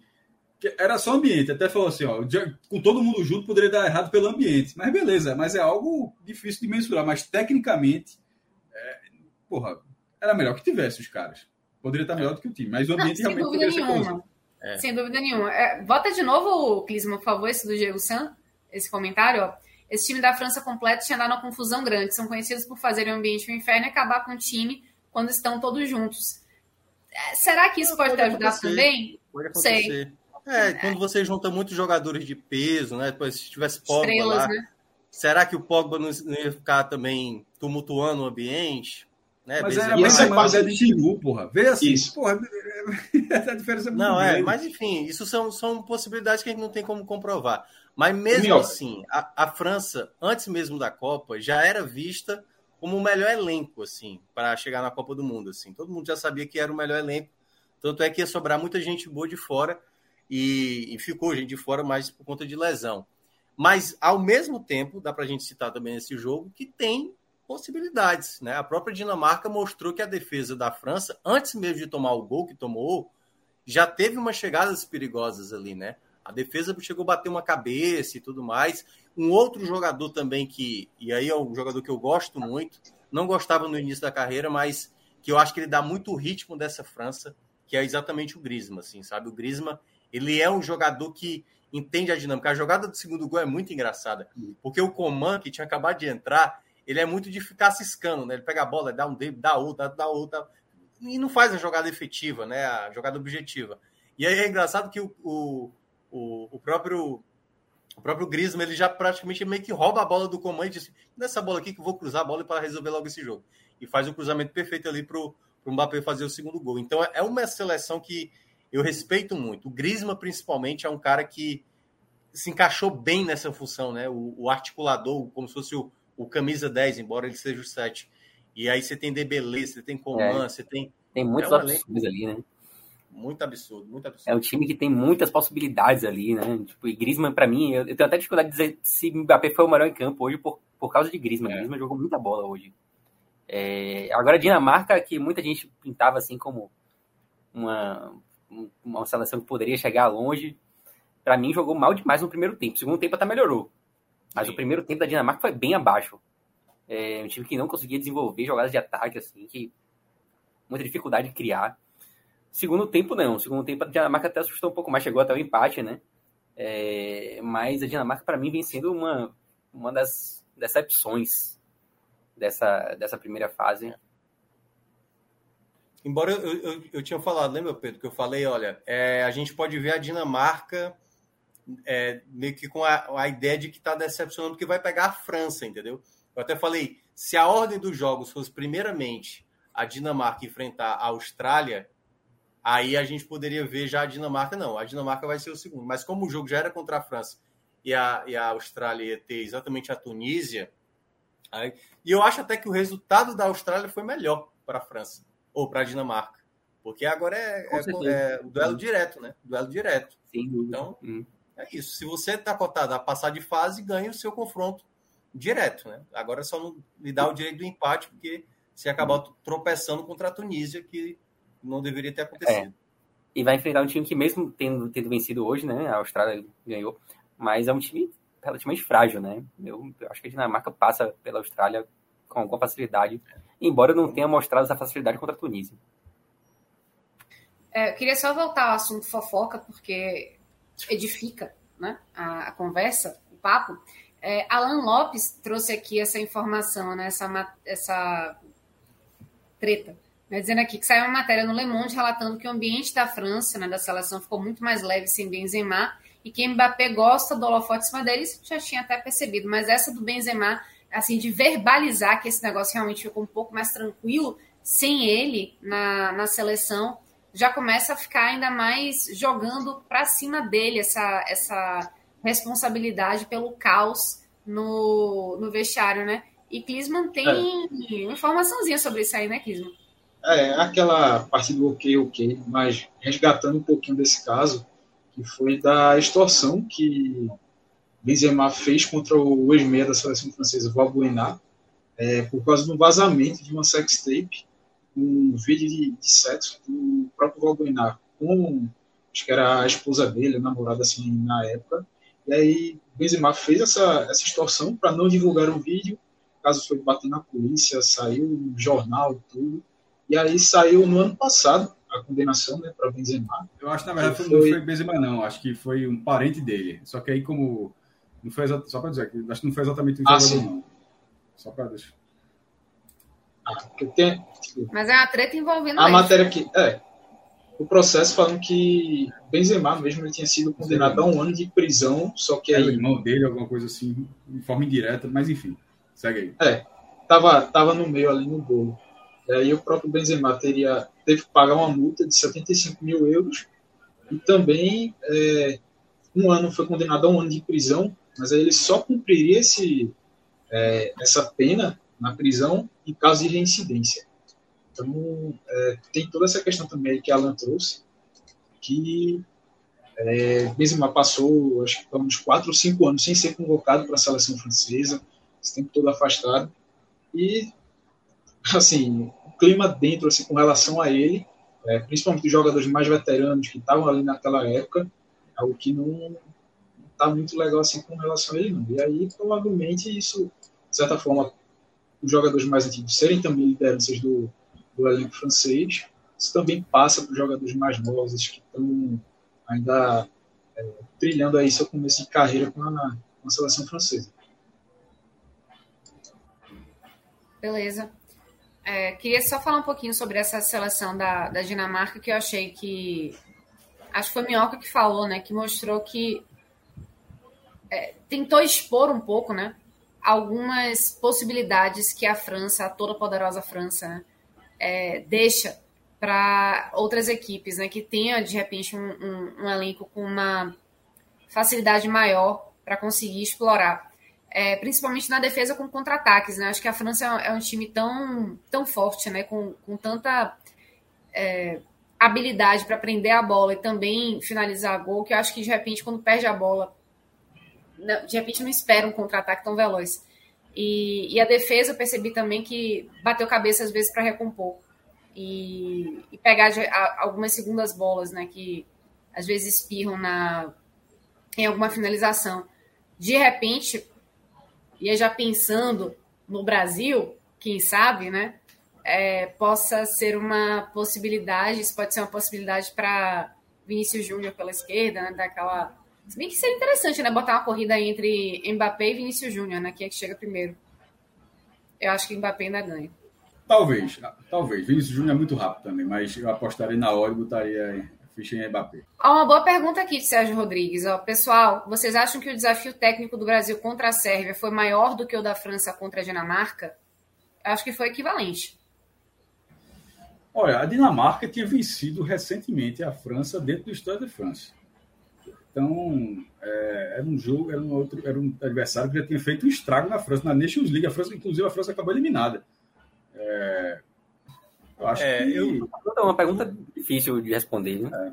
Porque é, antes da Copa, eu acharia que a Dinamarca seria um, uma, uma, equipe mais complicada, mas pela partida que a Dinamarca fez na estreia, talvez tenha passado a sensação de que a Sérvia tenha sido mais difícil.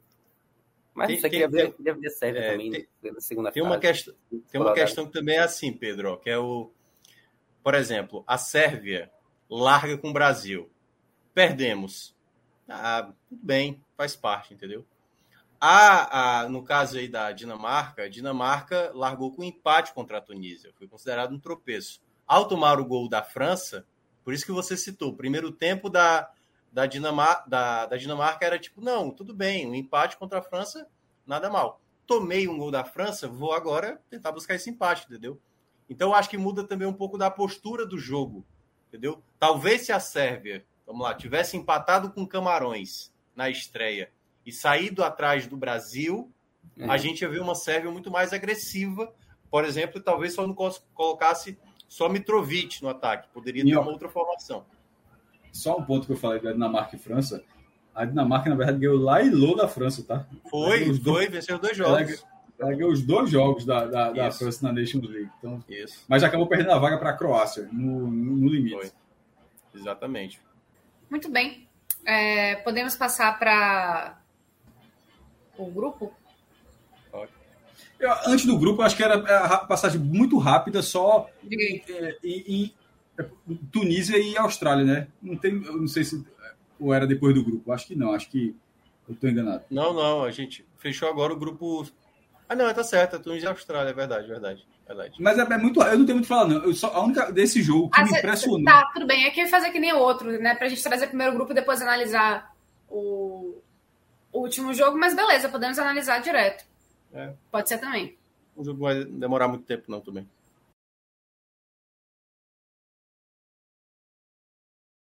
Acho que é, Cássio, tra... Cássio deu uma travada aqui no... na hora do arremate, entendeu? Eita. Deixa eu falar. Mas eu, eu, posso começar falando enquanto o Cássio retorna vai. aí. É, eu acompanhei esse jogo, né? Assim, claro que não tinha muita expectativa que seria uma grande partida. Acho que a própria Austrália soube aproveitar bem a sua oportunidade. Uma jogada ali, né, pelo lado esquerdo, em que há um desvio e o jogador aproveita para abrir o placar. E depois o jogo ganhou um aspecto de Austrália se defendendo, que eu acho que vai ser a tônica da Austrália na última rodada para enfrentar a Dinamarca, já que tem a vantagem do empate. E, no caso, a equipe da Tunísia ali tentando martelar, né? Claro, faltou um pouco de qualidade e acho que a Tunísia até em algum momento tentou, teve possibilidades de conseguir esse empate. Teve um, um, alguns lances assim que eu acho até que a, a, a, própria Austrália permitiu assim a Tunísia chegar muito próximo e se jogar dessa maneira muito defensiva, esperando a Dinamarca abrir o placar para começar a jogar, pode ser um problema para os australianos. Assim. Então foi uma partida abaixo de duas seleções que não se espera tanto. Né? Não deu para ver um jogo tão vistoso e acho que a tônica da partida foi, foi essa mesmo. Agora pode Voltei, ir. Né? É, Seja bem-vindo de novo, mestre. Do, do, do, jogo não tem muito o que falar, não. A, a, a, o que me chamou a atenção, que estava dizendo, foi é o vídeo da comemoração do gol dos, a comemoração dos australianos. É uma pena que deu, deu dado um bug no vídeo. Um vídeo foi retweetado pela própria Federação Australiana de Futebol, é, que não está tá sem áudio. Mas a movimentação da massa, é, eu acho que Clima vai, vai botar aqui para a gente. A, a movimentação da massa é impressionante, meu irmão. Assim, é, parece que e, e a, não só a movimentação da massa, como a, a, a sincronia com os sinalizadores acesos. Meu velho, assim, parece que todo mundo ganhou na loteria ali e soube ao mesmo tempo. Assim, ó, todo mundo milionário. Assim, ó, cada um recebe informação e, tá, e veja, veja, a movimentação como é diferente. Tipo, ninguém guardou posição, pô. Veja que todo mundo sai do lugar. tipo, ninguém levantou o braço, ei, gol, não, porra. Se você, do começo do vídeo ao fim do vídeo, não tem ninguém no mesmo lugar. eu, eu, queria ter visto isso com áudio, pô. Era aquele vídeo arrepiado. Ah, vídeo do bar da Inglaterra que voa cerveja. Pô, todo. Sempre tem isso, pô. Ah, beleza, é bonitinho e tal, mas isso aí foi foda. Bota é, de novo total. começo. é engraçado que a gente tem a impressão, pelo menos eu tenho a impressão, de que a Austrália não é um país assim tão envolvido com futebol. Mas esse vídeo aí, ele, ele joga essa ideia assim na lata do lixo, né? Pedro, faz um teste. Quando, quando o vídeo começar, bota o dedo aponte uma pessoa e tenta acompanhar essa pessoa na hora que sair o gol para ver onde o cara vai parar. Então, todo, todo, mundo, todo mundo se mexeu, pô. Foi muito, foi meu irmão. Eu, isso foi logo de manhã, né? eu fiquei impressionado. Mas enfim, é Não, e, e tem um detalhe também, Maestro, porque a Austrália estava sem vencer um jogo em Copa do Mundo desde a Copa de 2010. 12 anos. Então, é, a galera já encarava esse jogo contra a Tunísia com esse espírito decisivo. A gente isso a, é a chance da gente ganhar. Isso a gente nunca pode esquecer na Copa. Foi um debate que a gente já teve algumas vezes, eu teve até com o Celso, já teve aqui, é, sobre o que foi a primeira vitória do Equador, do, a vitória do Equador sobre o Catar, que poderia ter passado por cima, enfim, debate tá lá para quem quiser assistir, mas é que para o Brasil, quando o Brasil ganha um jogo na Copa do Mundo de futebol, é, a Copa masculina, é, ele ganha você fazendo contas de para onde vai sua chave. Você não ganha dizendo, ah, pô, eu acho que esse ano a gente vai passar da primeira fase. Pô, esse ano a gente tem uma chance. Não, o Brasil ganha, diz, ó, pronto, ganhou isso aqui, precisa de mais o quê para pegar quem no chaveamento e depois do chaveamento o que acontece na Copa. Cai nas oitavas, na quarta. Mas o Brasil vê a Copa dessa forma. Algum, alguns outros, alguns poucos países também conseguem ver assim. Não em toda a história o Brasil, o Brasil, de 50 para cá, eu acho que o Brasil já, já, já é um protagonista. Foi vice, depois 54 para mas de 58 para, sobretudo 58 para frente, quando é campeão mundial, o Brasil vira protagonista. Ele entra na Copa para ver se vai chegar longe. Antes, a, a, a, França, desde que ela ganhou a Copa de 98, ela passou a ser assim, mas ela também não era assim. Ela tinha semifinal ali em 82, 86 e outras participações ruins, algumas ausências. a Argentina com seus problemas. Enfim, mas esses países, mesmo com seus com, com desempenho histórico abaixo do Brasil, a Alemanha é o desempenho mais próximo, esses países enxergam o resultado pelo caminho que vai ser trilhado. Para a imensa maioria dos países, porque se só existem oito campeões do mundo, existem mais de 200 filiados, a imensa maioria dos países ganhar na Copa do Mundo é, é algo assim que você não acontece todas as vezes. A, Arábia Saudita, quando ganhou da Argentina, foi uma das maiores zebras da história. A própria FIFA já colocou isso, das maiores zebras da história. E para a Arábia Saudita, que ela fez só a quarta vez que a Arábia teve mais gols que o adversário num jogo de uma Copa do Mundo. Nunca, meu irmão, em toda a história da, da Arábia Saudita, fez só a quarta vitória. Para o Equador, o maior artilheiro do Equador, fez três gols agora, já chegou a seis, é o maior goleador da história do Equador. O cara tem seis gols agora. Então, o Equador ganhar um jogo é isso. A Austrália ganhar um jogo, para quem gosta de futebol, lá tá, o futebol não é o primeiro, talvez não seja o primeiro esporte, possivelmente não é o primeiro esporte da Austrália, mas para aquelas pessoas que amam futebol na Austrália, na Austrália, e certamente um país daquele tamanho, deve ter muita gente, a gente está vendo esse vídeo, essas pessoas não comemoram isso todas as vezes. E quando, e quando você vai para 2010, para relembrar essa vitória da Austrália, não é a Austrália destruída na Copa, não, é uma vitóriazinha ali, solta, é outra, duas ali, assim, são, pouco, são poucos resultados positivos. Então, isso que os caras conseguiram nesse jogo com, com, com a Tunísia é uma celebração diferente. O próprio Qatar, que a gente fica tirando onda, eu fico tirando onda, o time é muito fraco, ele tem alguns objetivos, assim. Um já foi feito, fazer um gol. Se o cara. O difícil vai ser que vai pegar a Holanda, mas assim, se eventualmente o Qatar ganhar um jogo, vai ser, e mesmo eliminar na primeira fase, seria uma, uma dinâmica completamente diferente em relação àquela vitória. Não seria aquela vitória de cumprimento de tabela. Na fresa da matemática seria, mas para a história do país seria a primeira vitória do Catar na Copa. Então, esse tipo de reação é curiosa, porque gente, eu acho que no Brasil, no Brasil, a gente só veria isso é, não cedo numa final, talvez numa semifinal virando o jogo, ou naquela semifinal com a Holanda ganhando nos pênaltis. Uma loucura dessa aí porque é, você vai para a, a, Copa 2018, foi contra o México, né? O Brasil fez, foi contra o México, acho que o Brasil eliminou nas oitavas, eu estou enganado. Contra o México. Não, é, não, foi dessa forma, não, pô. Todo mundo grita gol, todo mundo comemora, mas a galera não fica louca desse jeito, não. Por quê? É porque naquela fase ainda, nas oitavas de final, para o torcedor brasileiro, de uma forma geral, ainda é algo. Está cumprindo o, o básico. Aí quando você vai chegando mais para frente, você vai entrando etapas. E para a Austrália, o, o, as etapas que ela, que ela não consegue alcançar já são na primeira fase. Já, essas etapas já estão na primeira fase. Então, para mim, esse vídeo é muito representativo, porque, é, assim como é com o Brasil outras modalidades, para os Estados Unidos na, no atletismo ganha não sei quantas quintas medalhas de ouro. Se o Brasil ganhar uma medalha de ouro, é uma festa do caralho. Assim, ganhou, ganhou meu irmão ganhou. É, Tiago Braz ganhou ouro no, no salto de altura. Meu irmão, o, o, o Newton Santos explodiu. Os Estados Unidos ganha, ganha, o cara que volta com bronze para os Estados Unidos é um atleta mais ou menos mesmo. O cara voltou com bronze para os Estados Unidos, é, é, com bronze e tal. A dinâmica, os caras veem de outra forma. Então, no futebol a gente vê de uma forma, em outras modalidades, modalidades vê de outra forma e, e é isso. É, eu, eu acho que a, a, Copa, né, Cássio, ela tem também um fator mais focado, né? A Olimpíadas está acontecendo vários vários eventos paralelos, né? Então está tendo atletismo. Esse é, o maior, esse é o maior esporte do mundo, porra. Isso é o maior é. esporte do mundo, o maior evento do Não, mundo. Não, é, por conta disso, né? Porque como é o esporte mais acompanhado, mais visto, possivelmente a quantidade de pessoas que foram acompanhar, entendeu? No local. Aqui como, assim como acontece no Brasil, se a gente for pegar, acho que São Paulo tá tendo, tá, acho que tá tendo FanFest, acho que Rio de Janeiro também, na hora do gol do, do Richardson, acontece isso aí, entendeu? Óbvio que acontece isso aí. Mas é diferente, porque aí a gente faz a, a mesma alusão, por exemplo, quando um clube do Nordeste vai enfrentar um Flamengo no Maracanã e ganha do Maracanã. E ganha no Maracanã. Se torna tal qual uma comemoração como essa, entendeu?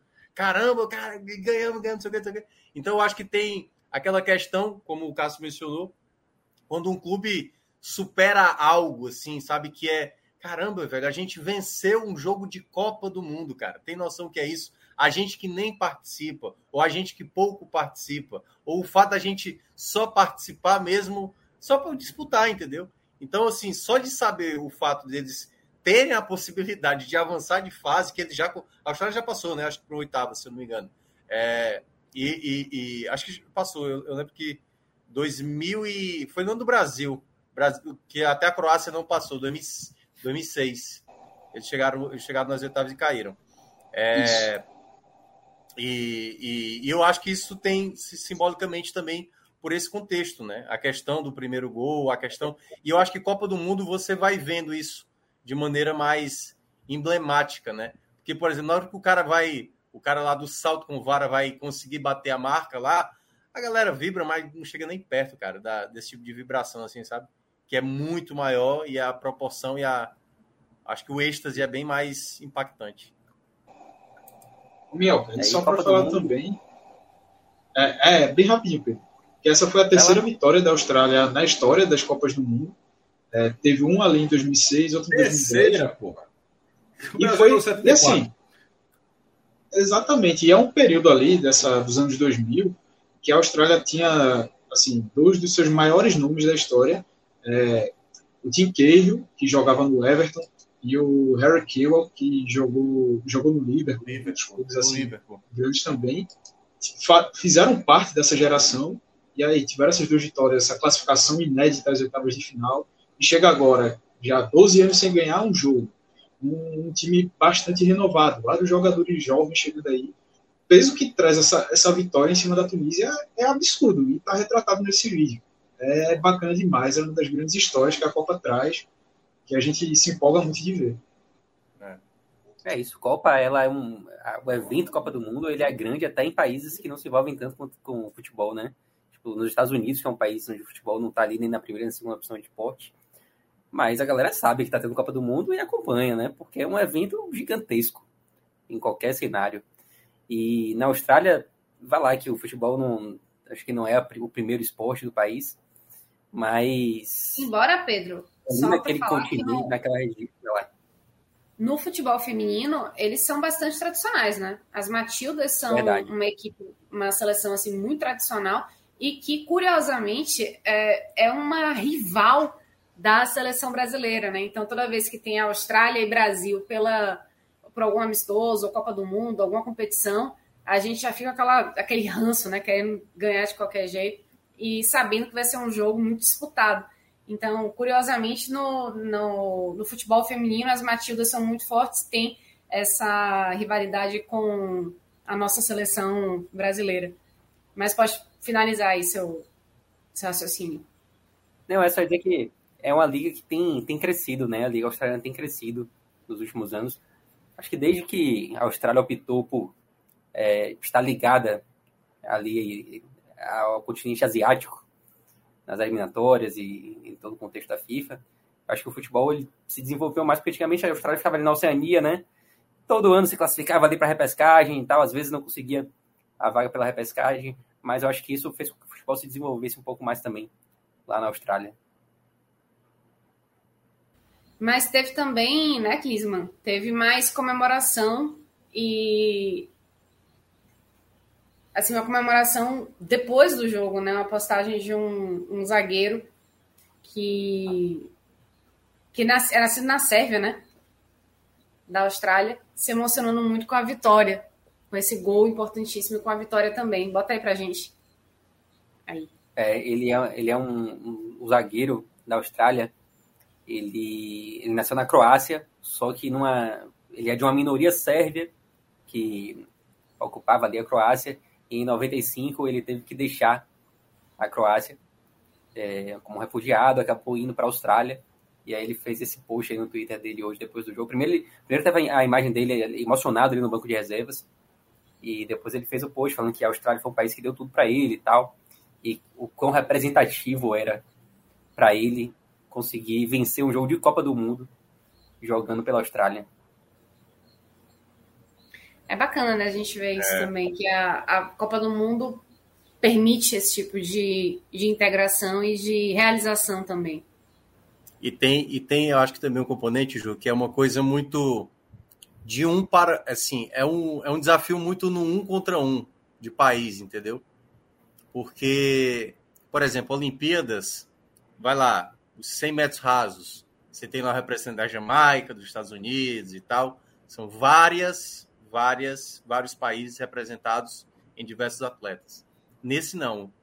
Por exemplo, a gente vai ter numa terceira rodada Irã e Estados Unidos.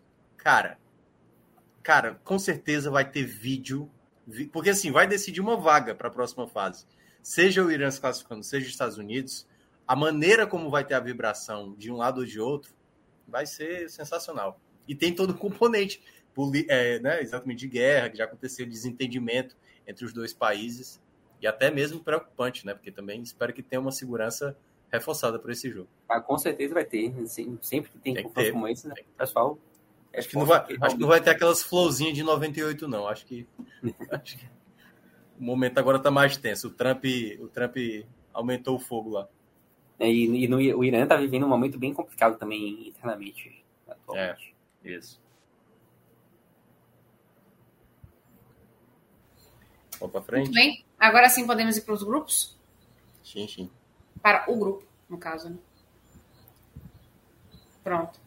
E tem algumas curiosidades também, ó, que eu separei aqui, que a gente colocou até no grupo.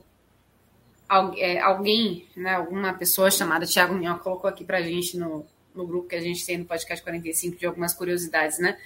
É, teve uma, uma curiosidade importantíssima, que é Mbappé, com sete gols em Copas do Mundo, com 23 anos. É. E é um dos principais nomes para passar close é, Cássio tinha mencionado já isso, eu acho que todo mundo concorda, né? Que é o principal, o principal nome dos próximos anos, assim, a superar e se tornar o artilheiro, né? Assim, porque é claro que Copa do Mundo depende muito da seleção que chega, da formação, mas como a gente citou, é, a França acho muito difícil que nos próximos anos vá com uma geração tão fraca. É aquela coisa. A única maneira que eu vejo o Mbappé não atingindo essa marca, essa marca é se por acaso 2026 se lesiona e perde a Copa. Aí ele perde uma Copa, entendeu? A possibilidade de talvez bater essa meta, mas no mínimo, no mínimo aí duas Copas, mas é de três para cima, eu acho. Bom, analisando esse grupo D, então, a gente tem aqui a França com seis pontos, né? Primeira na, nesse grupo, a Austrália em seguida com três, Dinamarca na terceira posição com um ponto, mesmo mesma pontuação da Tunísia. E parece que vai ser uma, uma situação já definida, né? Parece que vai ser França e Austrália passando para a fase seguinte. Ou vocês acham que a Dinamarca pode. Ou é, a Tunísia? Na verdade, sim, a França já está garantida, e se a França pontuar, e deve até vencer a Tunísia, a França está garantida na primeira colocação, né? E sim. aí eu acho que é a disputa direta entre a Austrália e Dinamarca.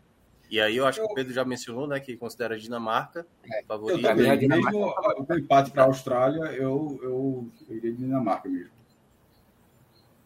É, eu, eu tendo a concordar. Eu tendo a concordar, mas não vai me espantar se a Dinamarca. É, a vantagem não... é boa. Veja, a vantagem é, é boa, mas, mas é, na hora do potencial, ter, pô, já foram dois jogos, deu para destravar, dá para fazer situações de jogo.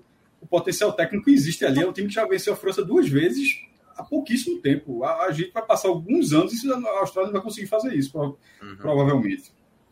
Então, pela capacidade técnica do time, eu acho que esse time tem condições de vencer a Austrália pelo, é, pelo placar mínimo, que já é suficiente. Agora, a vantagem do empate no Copa do Mundo, dessa Copa do Mundo, da forma como a gente está vendo, não é Sim. algo pequeno de jeito nenhum. Exato. É, a Austrália Pronto. demonstrou fragilidade demais ali. Vai lá que era contra a França, né, na, na, na primeira rodada mas ganhou o jogo contra a Tunísia, né? Para mim, a Dinamarca continua sendo favorita para pegar a segunda, a segunda vaga. É, eu, eu, acho que a Austrália conquistou esses três pontinhos aí. Eu acho que pode dar uma moral a mais. E, e é isso. Eu acho que jogar por um empate, não sei até que ponto isso pode ser bom. Até que ponto também não, não sei o que, que pode ser bom a Dinamarca jogar mais pressionada, né? Sabendo que se empatar, tá fora. Então, não sei, acho que promete ser um jogo interessante. É, porque a, a, Dinamarca, a Dinamarca jogou melhor contra a França do que a Austrália. Porém, a Austrália soube aproveitar melhor o jogo contra a Tunísia do que a Dinamarca. Na Sim. soma geral, ainda é a Dinamarca a favorita. Mas, aquela coisa, não pode mais errar. Tem que vencer. Até porque é. sair, sair da Copa sem vencer, né? Uma equipe que passou em primeiro do grupo, né? É, acho que a Dinamarca fez até um ciclo ótimo de Copa do Mundo. Ótimo, ótimo seria muito decepcionante a Dinamarca sequer passar para a próxima fase. Por outro lado, seria interessantíssimo ver a Austrália passando, né? Se a gente viu essa comemoração toda com esse gol e essa vitória, imagina o que, que aconteceria se o time passasse para as oitavas. Justamente. É, por esse lado também. Fica um pontinho assim de torcida pela Austrália. E também, por outro lado, a Dinamarca acaba caindo com uma decepção, pelo que mostrou nessas duas partidas. Beleza, que o segundo tempo contra a França cresceu de rendimento, mas assim, no contexto de jogo, né? A França é um time que ia se expor mais, que ia estar buscando mais o, o ataque, enquanto a Dinamarca poderia se fechar e buscar contra-atacar, apesar de não ser um time tão veloz, mas foi um, um estilo de jogo que esse time se, é, se mostrou mais, mais confiado, assim, mais confiante é, da, dentro da maneira deles de jogar. E aí, contra a Tunísia, onde a Dinamarca precisava é, construir o jogo, se impor no campo de ataque, teve aquelas dificuldades todas. E aí, assim, chega depois, agora contra a Austrália, que a Austrália com certeza vai vir bem é, retraída, vai segurar lá atrás, buscando contra-ataque para uma bola ou, ou, duas tentativas marcar o gol e segurar mais ainda, é, garantir esse resultado em cima da Dinamarca. Então, eu imagino que vai ser um jogo que a Dinamarca vai sofrer muito e que, assim, se cair, não me surpreenderia se é, caísse, é, acabasse eliminada, mas também reforço que seria uma decepção mesmo a Dinamarca também sofreu por essa, sofreu essa eliminação precoce na Copa do Mundo. O Johansson lembrou bem aqui, Ju. É, é 16 avos de final, né? Esse jogo aí, achar a Dinamarca. Que é uma. Já é como se fosse um mata-mata, né? Só que a Austrália, diferentemente das oitavas, Sim, joga pelo empate, né? Algo que nas oitavas vai para a prorrogação. Algo que basicamente, não, em todos os mata-matas, ninguém nunca jogou pelo empate. A única vez que, que teve empate foi Brasil e Uruguai na final de 50, que na verdade era a última rodada em um quadrangular. É, e virou final para a sorte da FIFA, senão seria a única Copa da história de o campeão poderia estar num jogo e o vice em outro. É, a FIFA deu essa sorte. Mas assim, todos os outros jogos, ninguém nunca teve a vantagem do empate. Mas nessa fase 16 avos de final, que existirá na próxima Copa, tá? Essa fase a gente está brincando agora 16 avos de final, mas a próxima Copa realmente existirá, é, é, será criada essa fase, a fase a, a Copa de 48 seleções, ela com grupos de três, né? Isso, 16 grupos de três, passa os dois primeiros de cada grupo e, e compõe o um mata-mata a partir de 32. Será que vai ser chamado assim mesmo, 16 avos de final? Veja só. Isso é muita, isso é muita de fute, né? Não, veja não, não. É, não, é a língua portuguesa. É a língua. É, é a língua... Exatamente, fute vindo de Portugal. É, por, é, é, round, por exemplo, em inglês é round, é round of 16, round of é. 32. Aí, assim, é, em inglês ele vai com a round of 64. Então vai colocando o número de. de é, aí, só quando vira a quarta final que ele fala quarterfinals, mas assim, de 16 para frente ele bota round off e o número. É, em português, em português fica dessa forma. E eu, por exemplo, para dizer assim que a língua. Eu uso no blog porque na Copa do Brasil, ela a fase a Copa a primeira fase da Copa do Brasil é a fase 128 avos de final. porque embora é, é, é, é, a Copa do Brasil tem 92 times, mas como vários times, 12 times estreiam na terceira fase, aí você não dá, não tem o chaveamento completo. Mas se existisse o chaveamento completo da Copa do Brasil, todo mundo largasse na mesma fase, ela teria que ter 256 times. É, eu acho que tem que arranjar um nome mais amigável para isso aí. Agora que vai ter Copa. Olha só, a, a, a, fórmula inglesa é muito, é muito boa. É porque no Brasil não se usa. Oitavas de final. É... Não tem como mudar, não, porra. eu, não, eu não consigo. Quatro não consigo. Tem, quatro anos, tem quatro anos para isso aí. Não, tem. Sabe, eu vou, eu vou dar um spoiler. Sabe como é que vai ser chamado? Segunda, Segunda fase. fase. Como é na Copa do Brasil. Qual, por exemplo, primeira fase, segunda fase, terceira, até começa oitavas. Antes da oitavas, é, você pode até dizer que aquela fase corre. Eu até já escrevi dessa forma. É, qual é a fase melhor que é a quarta? É, é, a quarta fase, né? Que os times entram? Não, o que seria 16 avos de final da Copa do Brasil? É, eu acho que são sete fases agora, cara. Sétima, sexta, quinta, quarta fase, eu acho que é oitavas. Peraí, primeira fase, segunda fase, terceira fase. Aí, é. aí, aí os, não, os times estão na terceira fase, que é, é 32. São 32, são 32, 32. É, equipes. Pronto.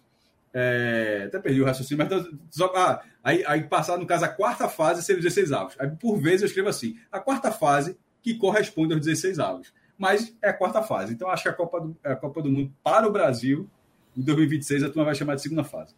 Ó, Matheus Magalhães está aqui falando pré-oitavas. Porra, aí é foda. Aí, meu irmão. Eu gostei, gostei de oitava. Não, pré não pode, porra. Veja só, pré-oitava, tudo é pré, porra. Ó, pré-final, pré-pré-final. Quarta de final é pré-pré-final, porra. O cara tá na pré-pré. É que, não, pré-oitavas é foda. Me recuso, velho. Me recuso valendo. Não aceito. Não achei ruim, não. Não achei ruim, não. Porra, pré-oitavas, porra. Não, Pirego, você... não, minha, minha equipe foi eliminada aqui. Em que, em que momento da competição? Na pré-oitavas, cair na pré-oitavas. Gosto. Porra, pré... deu não, velho. A, a ideia tem um sentido, mas eu, porra, dá não. Pré-oitavas é foda. É valorizar demais as oitavas, porra. Só, isso aqui é a pré-oitava, porque nas oitavas, meu irmão, tipo, isso aqui é a pré, porque o que vale é a próxima. Assim, é, é você valorizar muito a próxima fase, porra. É, enfim, vai ter que ah, arranjar. A, a ideia de Matheus foi honesta, mas eu não é. colocaria para oitava, mas não. Bom, esperando então, Clisman ajustar, fazer os, os, ajustes finais finais, porque a gente estava com a, o pré-chaveamento, agora o chaveamento completo. Então, as possibilidades que nós temos de avanços para os definidos já, né? E, e também é os, os, avanços, né? É engraçado que, que o Cleveland fez o seguinte: primeiro ele botou Dinamarca e a Tunísia, certo? E aí ele uhum. viu, opa, a Austrália é segundo, não tem, não tem como não colocar a Austrália. Ele apagou tudo. Aí eu falei, não, só bota mesmo a Austrália e a Dinamarca. Mas a Tunísia tem uma chance remota, tudo bem. Assim como também Gales tem uma chance remota e não tá nessa naquela imagem ali, pô, entendeu? A Tunísia não tem chance de classificação. Assim, ter tem, matematicamente tem, mas.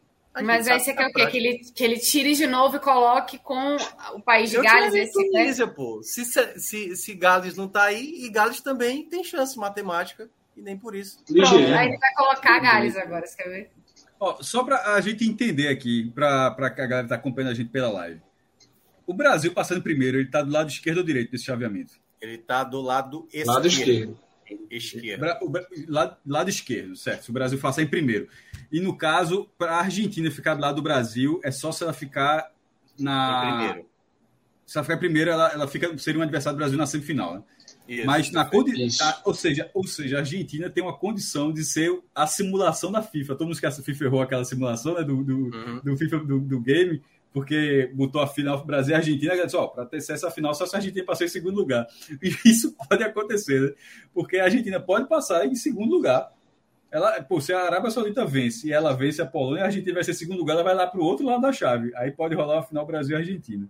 É, eu, eu, eu queria muito que isso acontecesse, Cássio. Porque seria, até porque que... seria Argentina e França, né? E França, exatamente, que já cairia uma das pesadas, né? E fora que seria um jogo Se Fred tivesse aqui, eu acho que eu não tenho a procuração não.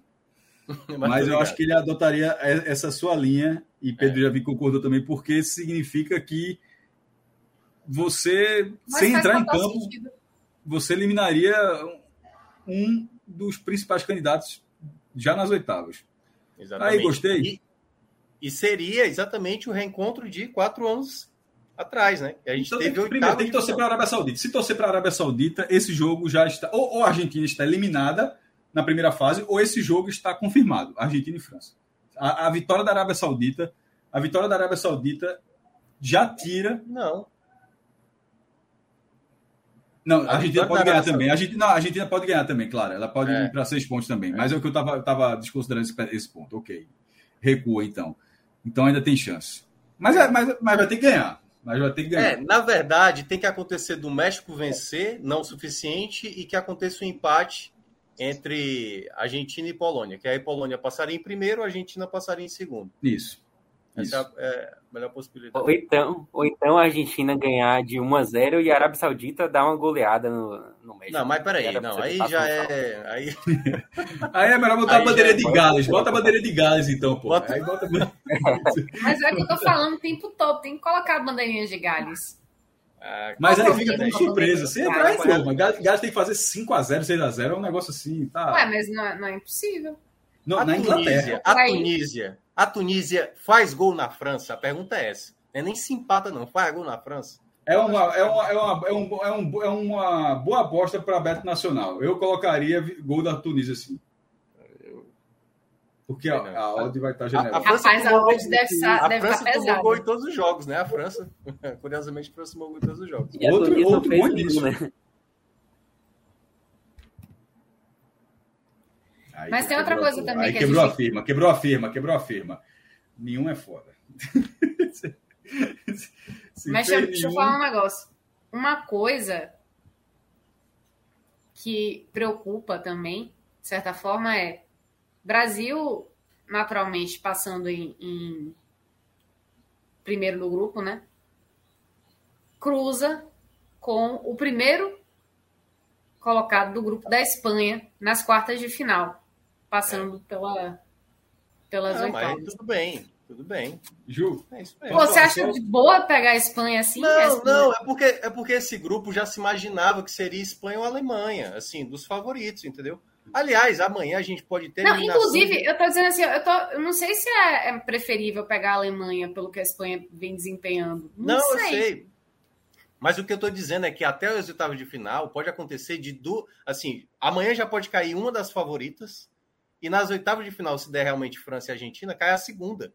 Ou seja, para o Brasil, no chaveamento que você tem uma Holanda que não está jogando bem, que pode acontecer de cair aí uma, uma, uma Polônia enfrentando uma Austrália ou uma Dinamarca, o chaveamento do lado do Brasil pode estar tá se desenhando bem. E talvez o grande desafio seja as quartas de final, né?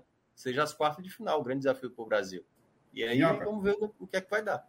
Falando de quarta final, só um parênteses aqui que eu gostei do comentário de João Guilherme. Wild Card, pô. A segunda. é isso. Não sei se vocês sabem. Pode ser. Chama a galera importar no, no, no americano. Segue aí. Pronto.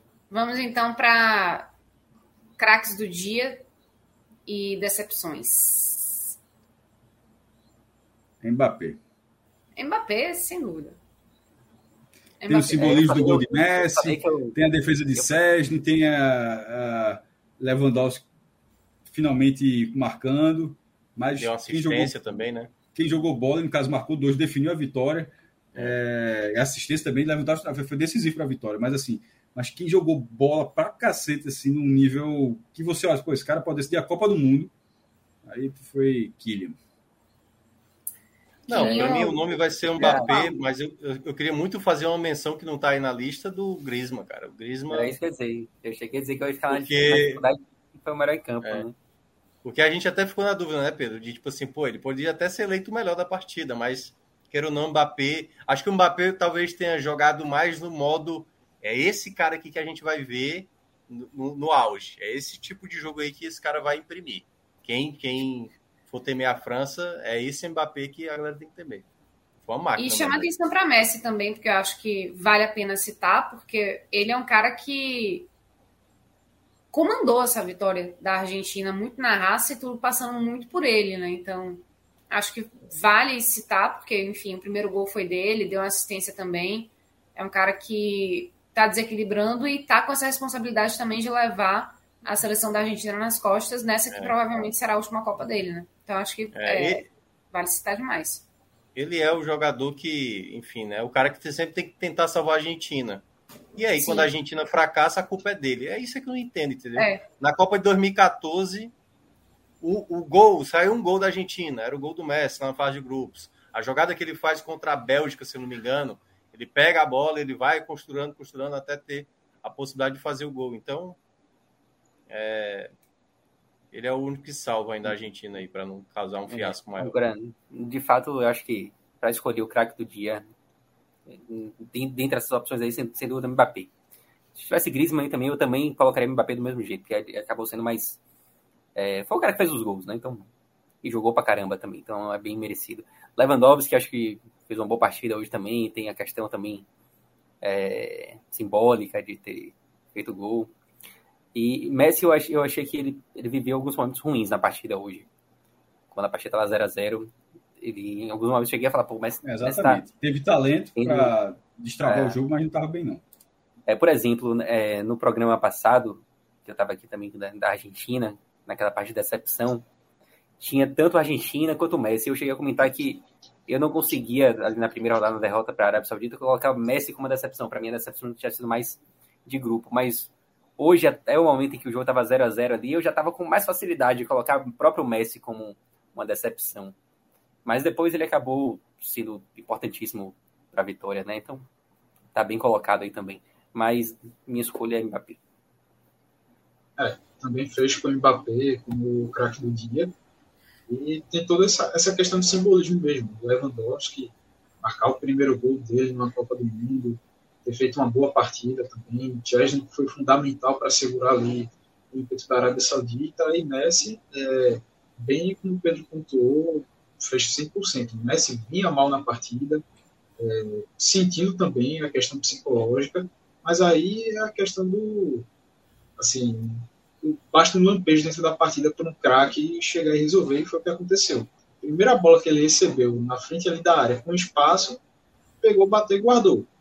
E antes desse, desse gol que ele fez, Messi já tinha errado, assim, pelo menos uns três passes, coisa assim, besta que no normal ele não erra, e errou ali nessa, nessa tentativa de ataque da Argentina e via que o cara tava, não tava legal, não tava bem nesse começo do segundo tempo realmente, bastou esse, esse lampejo, acertou o chute no canto, que foi fundamental para virar a chave do time da Argentina.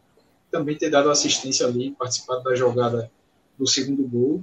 Então, vale assim, essa missão mesmo para Messi figurar aí. Mas realmente, Mbappé é disparado o, o craque do dia.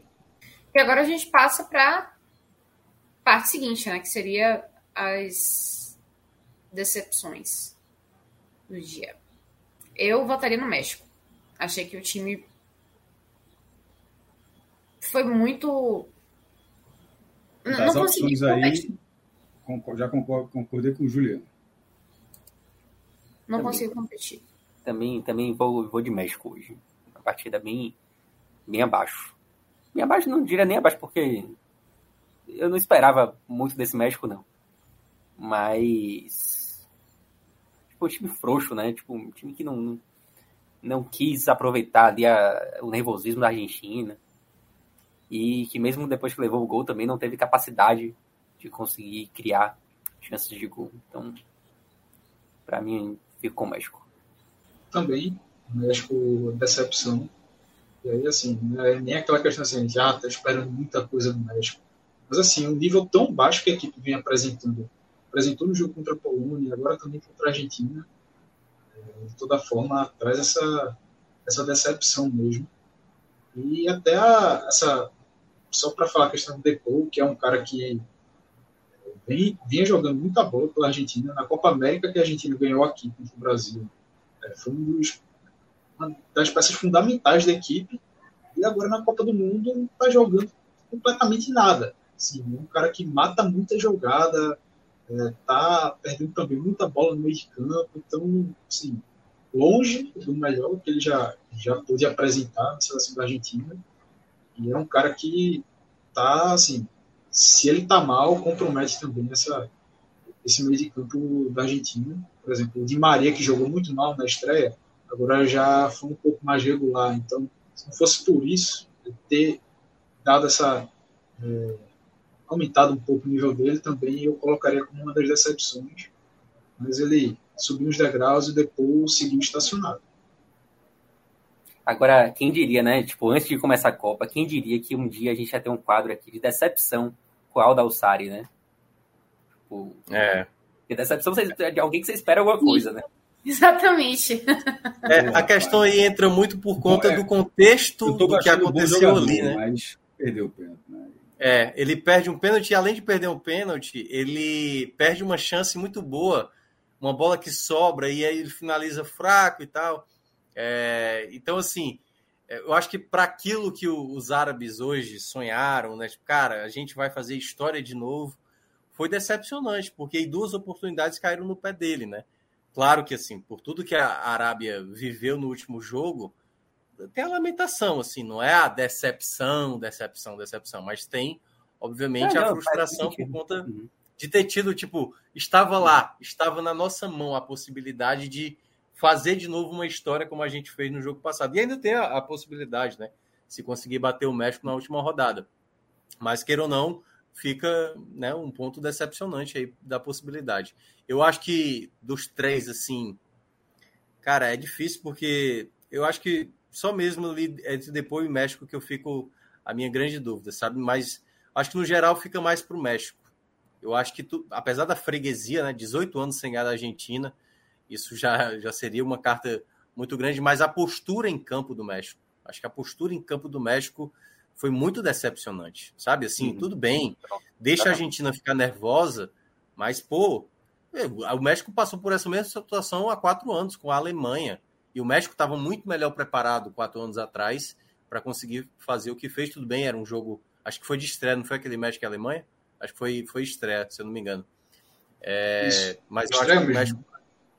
É, é para esse jogo, não. Esse jogo, o México se preparou muito mal, muito mal. O Depou, como disse, como disse os meninos aí, é um jogador que foi muito relevante nessa construção da Argentina, mas eu acho que a Argentina, me parece, que o ponto de referência ali técnico, né, que estava organizando era o Lo Celso. Bastou o Lo Celso sair, me parece que perdeu ali o rumo, né?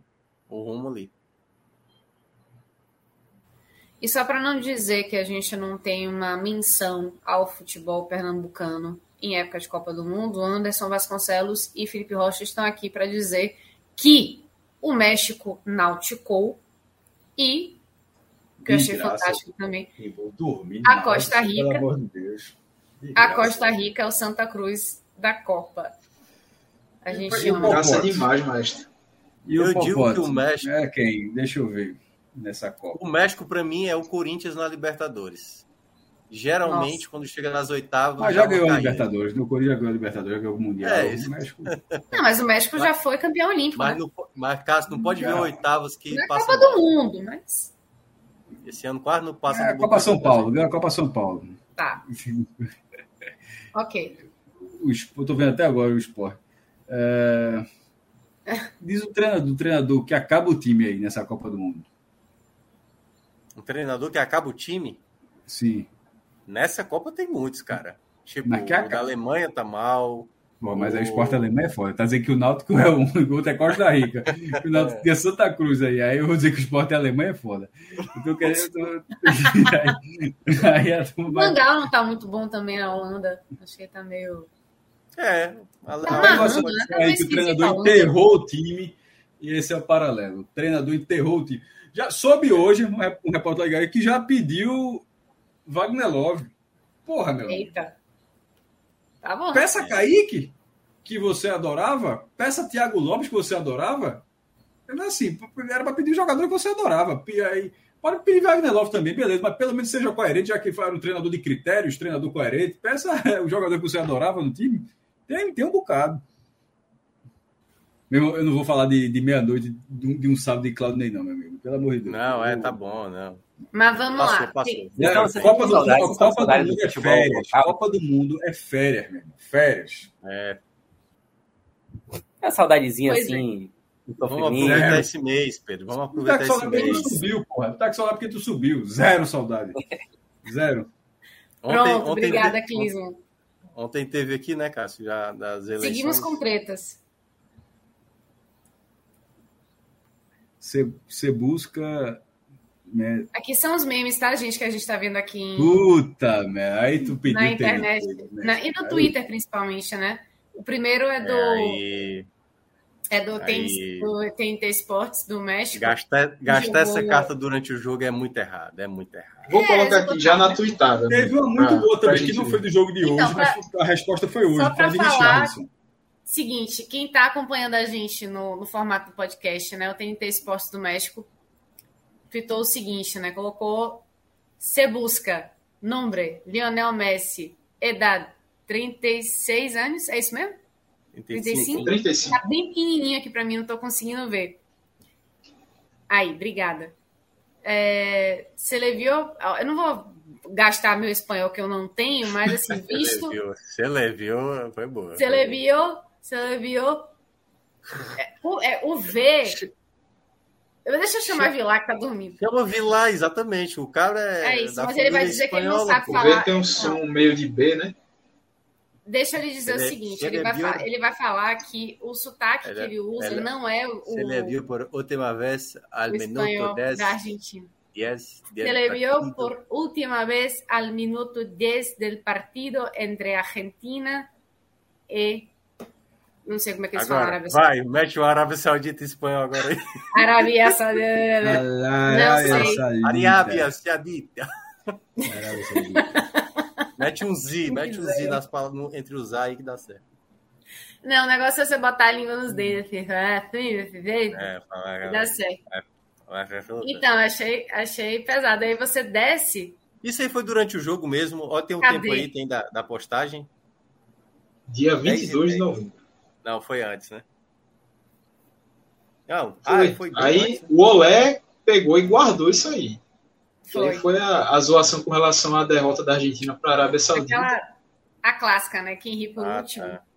Foi no dia do jogo, né? Da... É. E aí, voltando é, aqui, o RT. Gastou, gastou, na hora errada essa carta, viu? Gasta depois dessa carta aí, pô, né? Antes não.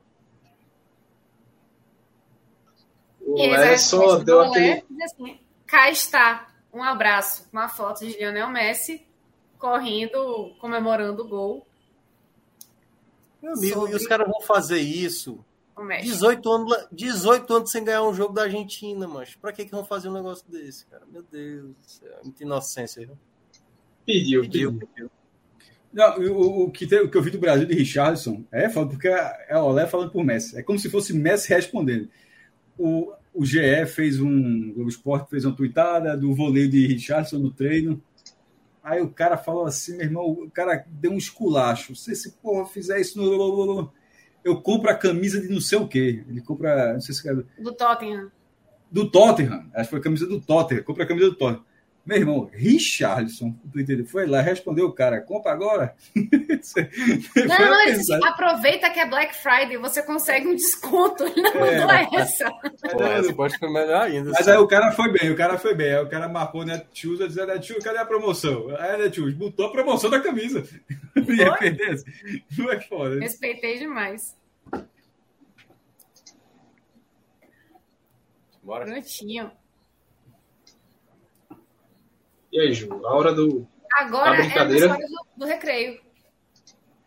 Tá Como hora. se o podcast inteiro né, não tivesse sido, né? essa live inteira não tivesse sido. Isso, isso é um eventozinho para a gente começar a pensar em largar.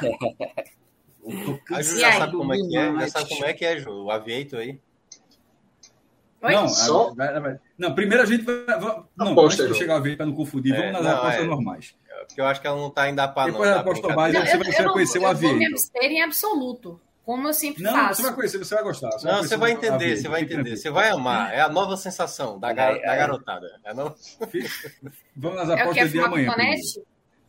primeiro, ganhamos alguma coisa? É isso, só tô vendo vermelho aí, meu amigo. Só zero aí. Eu acho que eu não vou amar muito, Fred não. queria botar 100 no zero e olha que não foi, não foi um dia amigo, assim Vocês fizeram uma tripla botando na Arábia Saudita, vocês são muito... Foi uma confusão com atos, foi uma, Meu uma, amigo. porra ontem. Cadê os jogos de amanhã? Vamos de jogos de amanhã? Simbora. E. Ixi, Japão, para mim, ganha já... fácil da Costa Rica, mas tá, tá baixo, né? Pode, pode Não, mas é, é, é, duplinha. Vai ser o é. Japa com, com Bélgica. Com Bélgica. Já, já, já multiplicou bem aí, viu? Isso. E eu acho que tá de bom tamanho aí. Espanha, talvez. Vamos, vamos, vamos fazer assim. Bota esses dois com a Espanha, por favor. 100. peixe, peixe, peixe, pode botar o peixe. É, mas... Quer proteger o empate não dessa Espanha aí? Eu queria, se vamos para da Espanha com a Alemanha, sim. Cai para quanto? Cai para 4, pô. não, mas na, na múltipla. Lá em cima, lá. Ali, a Espanha, empate. Né? 3,87, quase 4. Muito baixo, muito baixo. É a Espanha, meu irmão, Espanha. Seco. Espanha seco. Fred tá de folga, azar dele. Pode botar o peixinho. Garopa. Beta. Pode botar o peixinho. Guerreira. Até porque. Até, até agora eu fiquei calado. Eu, eu acertei aquela aposta que ele, que ele tirou onda daquela da Arábia Saudita com o Rodrigo, que gente tirou onde, tô, eu tô com um créditozinho, justamente desses 100, desses 100, já que aquela ideia assim, para passar para frente e transformar. Ó, eu transformei 5, transformei 5 em 100. Agora transformar 100 em 600. Elon Musk, meu irmão, vai ser Elon Musk amanhã. Eu quero, eu quero, eu quero fazer uma combinação Alemanha-Croácia. Acho que Alemanha-Croácia ah, é uma boa. Cadê? Vamos, bota aí. O Alemanha. O Ale, Alemanha. Aí, só pode A tinta para o que. Seis também? Oxi, também. irmão. É, mas Agora eu fala acho que não dá para colocar. Não. Porra. É a onça, né? É onça? É, vamos de onça, vamos de onça, né? Onça. É, é, aquela onça que recebe o rádio do Vietnã. Só tem tu. Só tem tu agora. O país está com você. O país está é, com você. Vai, e a onça vai, meu irmão. Entra no mato. Vai. Pode ir. Só essa dupinha aí? Essa, essa foi É, tá bom, pô. Tá Ela bom. tá voltando de 6 aí, tá 300, tá voltando. E tem algum mercado de gols que a gente pode encarar aí? Esse Spelling, será que sai muito gol? Eu acho que não. Acho que é um joguinho. Acho que a Espanha ganha mais que aquele 7x0 não é naquele ritmo, não. É, é jogo. Não, não, não. É jogo claro que não, pô. Mas assim, não sai tá muito gol nesse jogo, não, os três gols. Um 2x1 aí. Mas tem 2x1 significa que é mais 2,5. Mas aí não tá pagando bem, não. É. É... Não, esse jogo não tá pagando bem, não. Bota, por favor, Japão e Coreia. Como é que tá o mercado de gols de Japão e é, Coreia? Japão e Coreia, mas. Costa Rica, no caso. Desculpa. Japão e Costa Rica. Japão e Coreia na primeira fase não poderia. É, ia ser foda. Os caras estão ligados na Costa Rica, vê? Pô, veja só. 2 e 3 para mais de 2,5. Que não é do Japão, né? 2,5 da é, partida. Aí tá valendo mais. Tá valendo, viu? Esse dois, mais esse de 2,5 é isso? É, tem que sair três gols no jogo. Isso. Só dá uma olhada aqui do Japão, mais um e-mail, quanto é que tá. Cara, o Japão Além desses dois gols da, da, Alemanha, costuma fazer muito gol nos outros jogos? Porque tem que olhar isso aí também. A, a, gente não disse que a Costa Rica é um dos piores times, foi um debate. Dois dias que a gente está debatendo isso, que a Costa Rica Oi. é o pior time da Copa. Sei. Então, mas eu não sei se o Japão vai enfileirar a chance perdida desse jogo. Não, mas ele não tem que fazer três gols, não. Ele tem, ele tem que. Quem tem que fazer três gols é o jogo. a, Costa Rica pode mas fazer também. A Costa Rica não chutou uma bola na barra, pô. Do... Isso é foda, isso é foda. Como é, que, é... como é que a gente vai apostar mais de um tempo? É isso que eu tô dizendo. Já ah, nota só se fosse esse um e meio Japão. O que é isso aí? Mas é, essa alta muito Japão tá marcando baixa, mais de um e meio. Mas a alta tá muito baixa.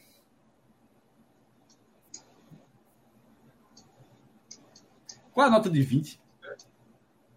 A nota de 20 é. É o mico. mico né? É mico. É o mico. Pronto, bora de mico. É, mais 2,5 mico. Vai, bota aí, bota aí, bota aí. Somado com mais 2,5 da Espanha e Alemanha, né? Não, não, não. É, era, só era, Japão e Costa Rica. Só a gente tirou. Espanha e Alemanha tava, tava é, Espanha e Alemanha muito imprevisível o jogo. Esse é só para brincar, esse bico aí. Beleza. Mais algum a gente vai pôr a Veitorzinho para a torre? Acho que já tá bom aí, né? Já, já Como a gente apostou os jogos da rodada. Já apostou de todos os Todos jogos. os jogos estão envolvidos. Não, mais de uma mais... vez, inclusive. Mais uma vez. Tem um. Tem e, um a favor e contra. E a favor e contra. Mas a gente não foi, por exemplo, e ainda assim, um pode que também tudo. pode acontecer, Pedro, que é bem possível. O um empate entre Espanha e Alemanha. E aí quebra, quebra todo mundo. Mas aí, Só que aí a gente pegaria um empate e juntaria com mais alguma coisa também, poderia ser. Eu gostei disso aí, Minhoca. Chama a torre. Chama a torre. Então vamos de. Ju, você quer ficar, você quer, você não quer, você não, você quer ficar folgar na primeira rodada? Vamos fazer assim, a gente vai de cima para baixo. Você vai ser, então, vai, vai, começar por mim e aí no caso quando for depois de Clisma, aí vai você, você, você vai jogar, você vai jogar, você vai, você vai ver. É, é o seguinte, galera. É, é, um aviãozinho para antes de colocar a aposta, tá explicando. Esse aviãozinho ele fica voando lá e vai passando o tempo e multiplicando o quanto você apostou. Só que a, a, aleatoriedade é que esse avião, o voo pode parar em qualquer hora. Então você tem que saber a hora de sacar o seu dinheiro para ganhar. Se o avião disparar antes de você sacar, você perde a aposta. E, e, e a, gente, a gente vem colocando. Eu já estou desesperada. É, é, é desesperado. Por exemplo, mesmo. aí, ó. ó esse já está voando muito. 5 reais aí já estaria dando 15 reais pra gente. Isso. Só que aí o cara, o cara tem que saber a hora de parar. Que se o avião é. disparar o cara não tiver sacada, ele perdeu. A gente, você pode fazer a aposta em dois é. momentos. A gente bota cinco na primeira, no primeiro saque e dois no segundo, como o Clio já colocou no automático. Ele já colocou aí. Então vai ser o seguinte: é, deixa passar mais um, aí a gente vai, vai no outro. Beleza. Aí, Alto aí, saque é... aqui no 5?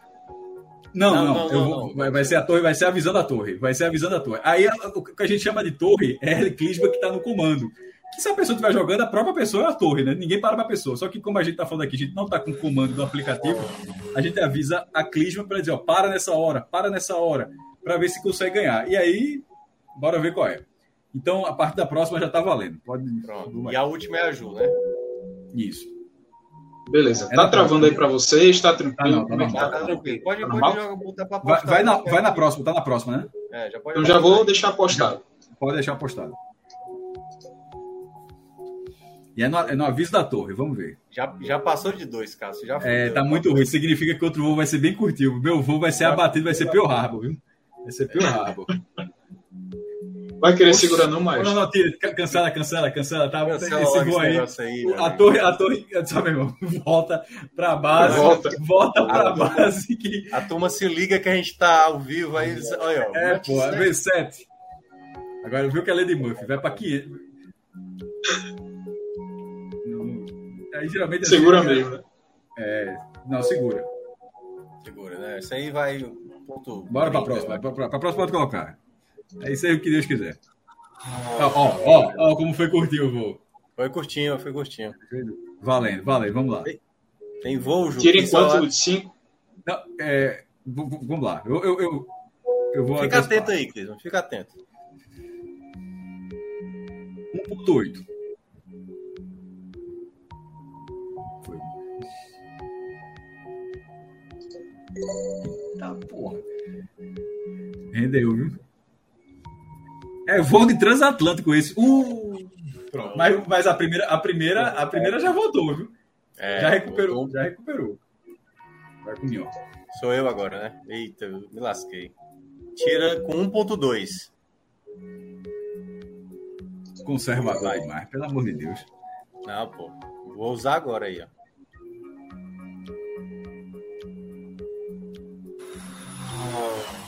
Oh, minhoca, meu Deus do céu. Não, pode pô, mas próximo, vai que cai no 1.3. Agora é Pedro. Eu fiquei com pode medo ir, dessa. Eu tô com um azar desgraçado nesse jogo. Pelo amor de Deus! Ô, frase maldita! Bora outra, bora outra, Pedro. Vai, vai, Pedro, vai, tá, tá valendo. brincar. Tamo aí, tamo aí. Tamo aí, vai. Toma Bora, agora. Saca, vamos pode, pode, pode, tirar, pode tirar. Saca, base. Agora vamos lá, para ver se vai alguma coisa. A chave do avião. pode sair, pode sair. Aí, ó. Boa, boa, Já tempo que eu não ganhava. Recuperou, viu? Recuperou. Ah, pô, essa, essa, essa do 1.01 foi foda. Não, é o, mínimo que pode ter, né? Ah, Clis, agora é contigo. Vai, Clis. Você foi abatido com a menor escala possível. Agora é a própria torre.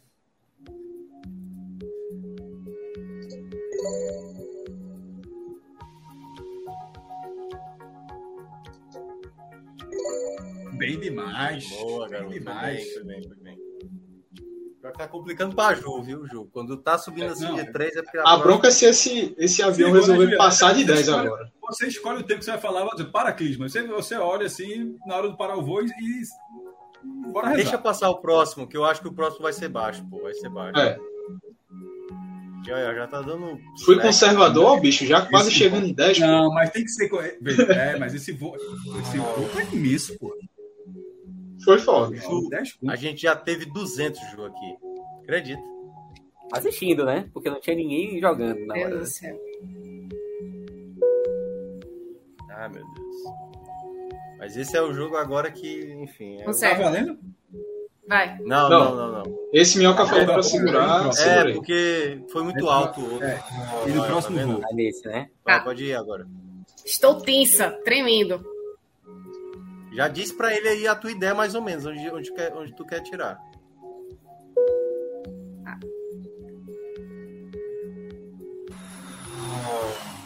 A batida, a batida. Quer outra, quer outra. É. Bora. Vai, bota outra aí pra ela. Bora lá.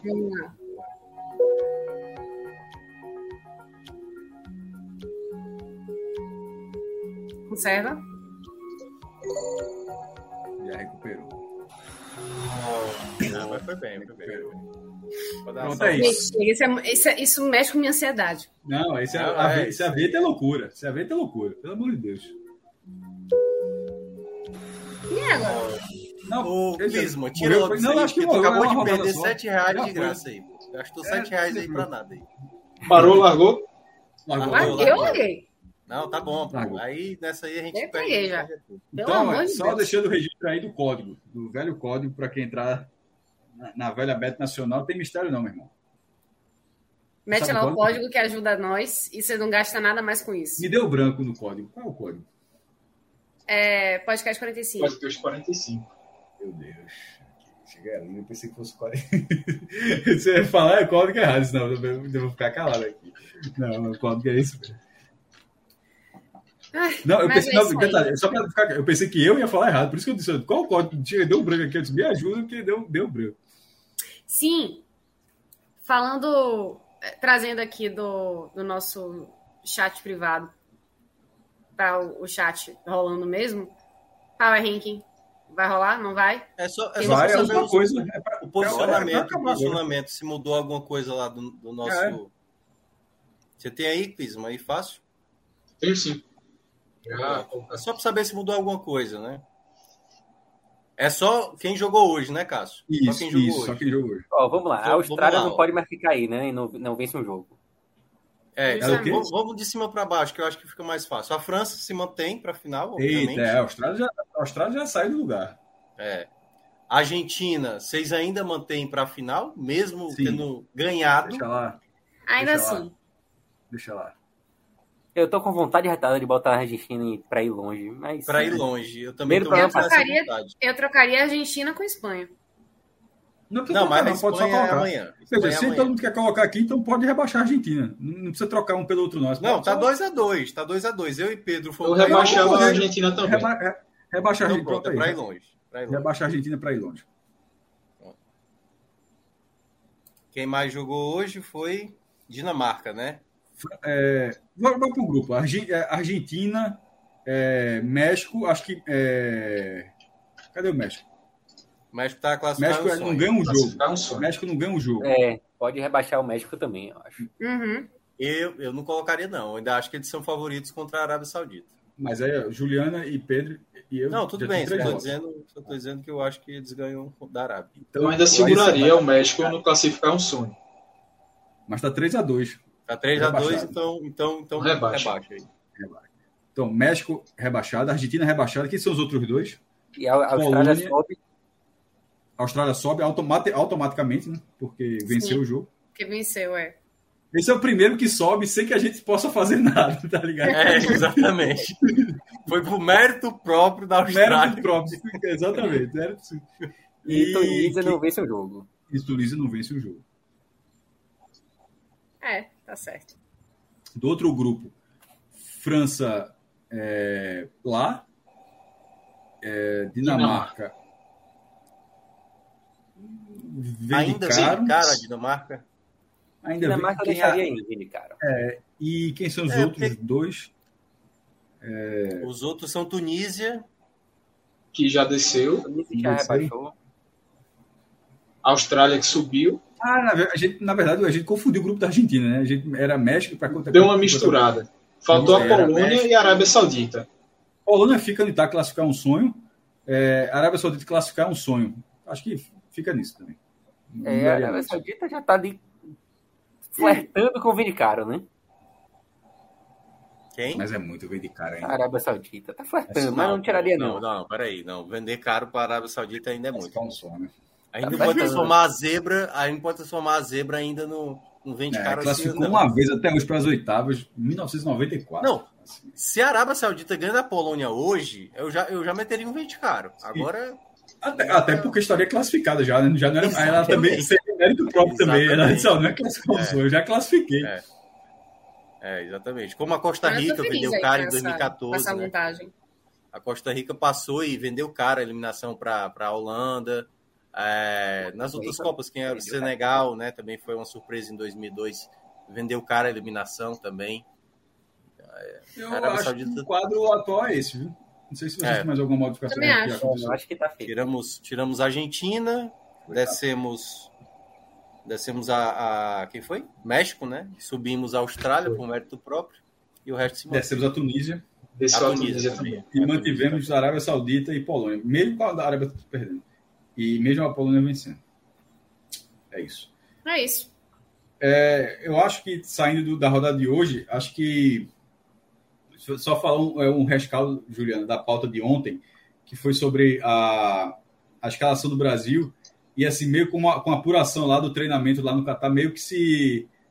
que a gente falou várias combinações de, acabar sendo realmente com Militão e Rodrigo, né? Assim, meio que, pelo menos o dia terminou com, com sendo a formação mais. É, dois, dois do Real Madrid né? com, a, com, a, formação mais esperada, possível. Né? É, esperada. Que a gente tava dizendo, pô, vai colocar ou não vai colocar o lateral reserva? Porque Militão não é lateral reserva. O lateral reserva é Daniel, Daniel Alves. Alves. E, e, e, vai colocar uma função, um outro volante ali, dar um pouco de segurança ou vai tentar fazer um cara por dentro como era Neymar? E acabou sendo, ser, em tese, seria essa escolha. Veja só, é, eu, eu, particularmente achava que era para ser Militão e Bruno Guimarães, mas Militão e, e Rodrigo acho que tá de bom tamanho. O que me incomodaria se fosse nesse momento com o Daniel Alves. Uhum. Concordo. É, eu, eu, eu acho, acho que. Vai, vai lá, diga aí, Minhoca. Não, que eu ia falar rapidinho assim, ou um ou outro para testar, né? Porque como eu, eu, acho que eu falei ontem aqui, ontem, aliás, ontem não, porque ontem eu não participei, anteontem. É, Neymar faz uma função que eu não sei se o Rodrigo vai exercer. O Neymar, por exemplo, ele é um cara que às vezes vem até na linha dos volantes para construir jogo. O Rodrigo vai fazer isso. Eu não sei se isso na prática vai, vai dar certo, né? Ou se um outro jogador vai fazer isso, essa função. E no caso do, da lateral direita, eu queria muito que a merda já acontecesse aí no jogo contra. Assim, o Brasil vence, mas Daniel Alves mostra o porquê que ele não deve ser cotado para ser lateral direito. Seria se... basicamente uma, uma justificativa, assim, para um jogo é... que, em tese, não é tão exigente com a seleção brasileira. Não, né? Mas eu, eu, acho até, eu acho até que se, entre Camarões e, e, Suíça, esse é o jogo que, teoricamente, vai mostrar, né? Que Daniel não, exatamente. Embora eu acho que se fosse contra a Sérvia, eu acho que seria mais complicado do que contra a Suíça isso acontecendo. Mas eu acho, embora eu, eu, eu goste da opção Rodrigo, eu acho que Tite vai de Fred. Não acho que ele vai usar Rodrigo, não. E tenho minhas dúvidas se ele vai também de Militão. Porque eu acho que seria muito esquisito, assim, seria muito muito feio para ele mesmo, enquanto é, um... técnico, né? Ele que é um cara que seria admitir defendeu que tanto. Não, é, é exato. Ele, ele, que defendeu tanto Daniel Alves ser convocado, né? Chegar na hora em que o momento pede o lateral reserva, ele chegar e preferir improvisar, improvisar uma outra pessoa de uma outra função do que usar um lateral de ofício, ainda que não esteja recentemente jogando nessa função, né? Uhum. Tem atuado mais como meia, mas ainda assim o cara é lateral de ofício. Eu acho que ele iria de Daniel e Fred. Mas eu preferia que fosse Rodrigo e Militão. A ver qual será a definição de Tite. Eu acho que se fosse talvez na, na última rodada, com o Brasil já classificado, eu não teria. Eu, eu, eu acho que ele iria de Daniel, realmente. Justamente por conta desse contexto que a Juliana falou. Mas, como a gente já está na segunda rodada ainda, o Brasil precisando, precisando ganhar, eu acho que eu acho que ele não vai arriscar Daniel, não. Eu acho, é o sentimento que eu tenho. Assim. É, e Rodrigo acho que é uma boa opção, ainda mais considerando que a Suíça vai ser um time que vai jogar certamente mais atrás ali e tal, com as linhas baixas. É, eu acho que ele vai optar por Rodrigo, como um jogador que vai oferecer um pouco mais de perigo. É, Pedro, eu penso o contrário, sabe? Porque se ele se ele coloca Daniel pro jogo Camarões e o Daniel joga bem, Aí vai ficar aquela sensação de que assim, tá vendo? Ele calou as pessoas que criticavam. Pois é, mas é o Camarões, pô.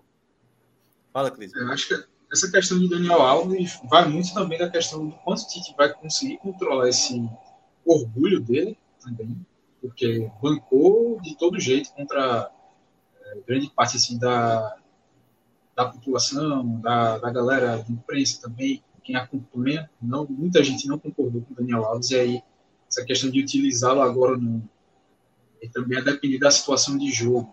É algo que o Tite vai ter que também gerir com a questão do próprio ego dele. Assim, eu imagino, beleza, como tem é, três jogadores a mais, que você pode chamar, 26, então você consegue ter um pouco dessa margem de ter um jogador que vá ser utilizado em situações mais específicas de jogo, que é o que eu espero muito que seja o caso de Daniel Alves.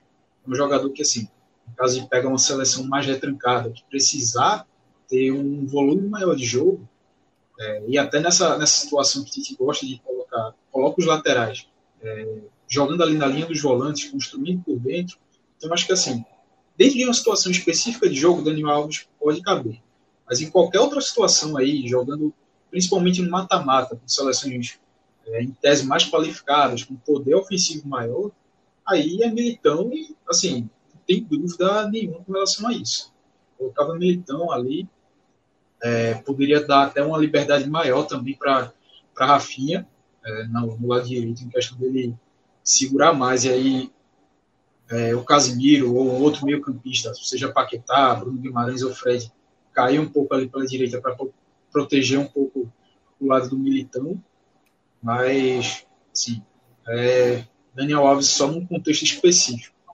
Eu estou na mesma desconfiança que Ju, que o Tite pode sim colocar já Daniel Alves de cara agora, apesar de ter essa, o pessoal ter essas informações, o pessoal tem cobrido a, a seleção diretamente lá do Catar, de que Militão foi testado primeiramente já nessa, nessa sexta-feira, mas ainda tem muito esse pé atrás. No meio de campo eu fecho com o Maestro, colocaria Bruno Guimarães, já para colocar ao lado de Paquetá, até pelo entrosamento que eles têm da época de Lyon.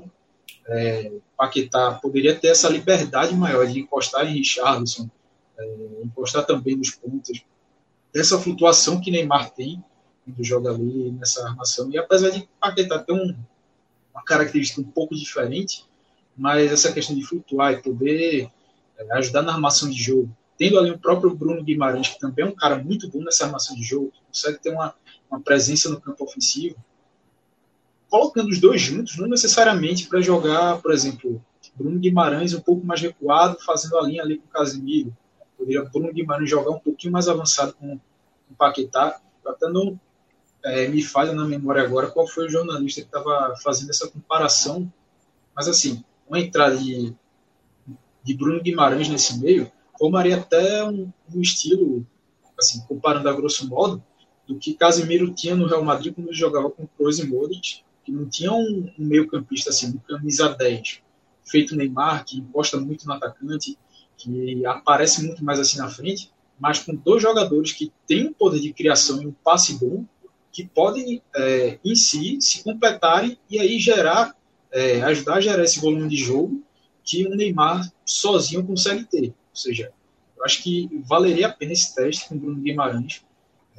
Fred, eu não acredito que, que tenha essa capacidade assim, tão criativa quanto o Bruno Guimarães, mas acredito que é um cara que está nessa, nessa ordem de preferência de Tite e que é, vai estar ali entre Fred e Rodrigo nessa, nessa posição. Principal dúvida creio eu que seria entre esses dois, Rodrigo e Fred, mas minha opção seria por Bruno Guimarães nesse meio de campo. Muito bem. Aulas e pontos de vista. é, alguém mais gostaria de acrescentar alguma coisa? Estou pensando aí mais em possibilidades, mas eu acho que esgotamos, né? Esgotamos. Três horas, batemos a meta, a meta, meta diária. Meta batida. Meta batida. E boa sorte para a turma de amanhã. Acho que todo mundo aqui tá de é, Amanhã, né, que horas é o jogo? Sete mesmo? O primeiro?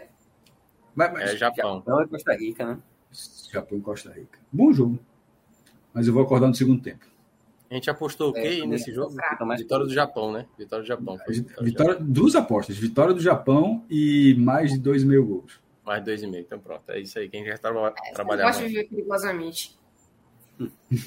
eu jamais colocaria isso nesse. Mas enfim, eu tava lá também, não falei nada. Vocês podem dizer isso. É, exatamente, você pecou, pela, você pecou pela omissão. Você tá junto com a gente, você, você está nessa aposta. É, Ó, oh, gente, já batemos três horas de live, já chega, viu? Já ninguém aqui. solta a mão de ninguém. ninguém solta a mão de ninguém. Veja só, essa aposta, ah, essa aposta é da equipe, essa aposta de Luca. Luca já saiu, já duas horas que o Luca saiu. Essa aposta também está na conta de também Luca. Também está na conta dele, com certeza. Está na conta dele. Está no meio. Bom, minha gente, quero agradecer aqui demais a companhia de vocês nessa mega live desse álbum da Copa, dia 7 do Catar. E vambora, né? Porque a Copa tá começando ainda, tem muito jogo pra gente analisar, muita Pô, coisa para acontecer ainda. É o que mais? Já tá cansado? De... Eu tô cansado, mas é porque tu fala, ainda tem muito jogo. Eu disse, tem jogo demais ainda. Demais, tem muito, demais. Tem muito jogo. Pois é, tem muito jogo, tem muita Copa. E a gente aqui do Podcast 45 estará acompanhando. Então, para vocês que curtem a gente, não esqueçam aí de dar aquela curtida, se você não curtiu ainda. Se você estiver vindo depois que essa live foi disponibilizada nos nossos. Na, no, no YouTube, na Twitch, ou então no próprio podcast. Então, por favor, dê essa moral pra gente, porque olha só, meia-noite 40 quase. E a gente aqui trazendo conteúdo, análises e dando essa moral para vocês. Então, é isso, minha gente. Muito obrigada mais uma vez. Ó, beijo no coração e até a próxima. Tchau, tchau. Abraço.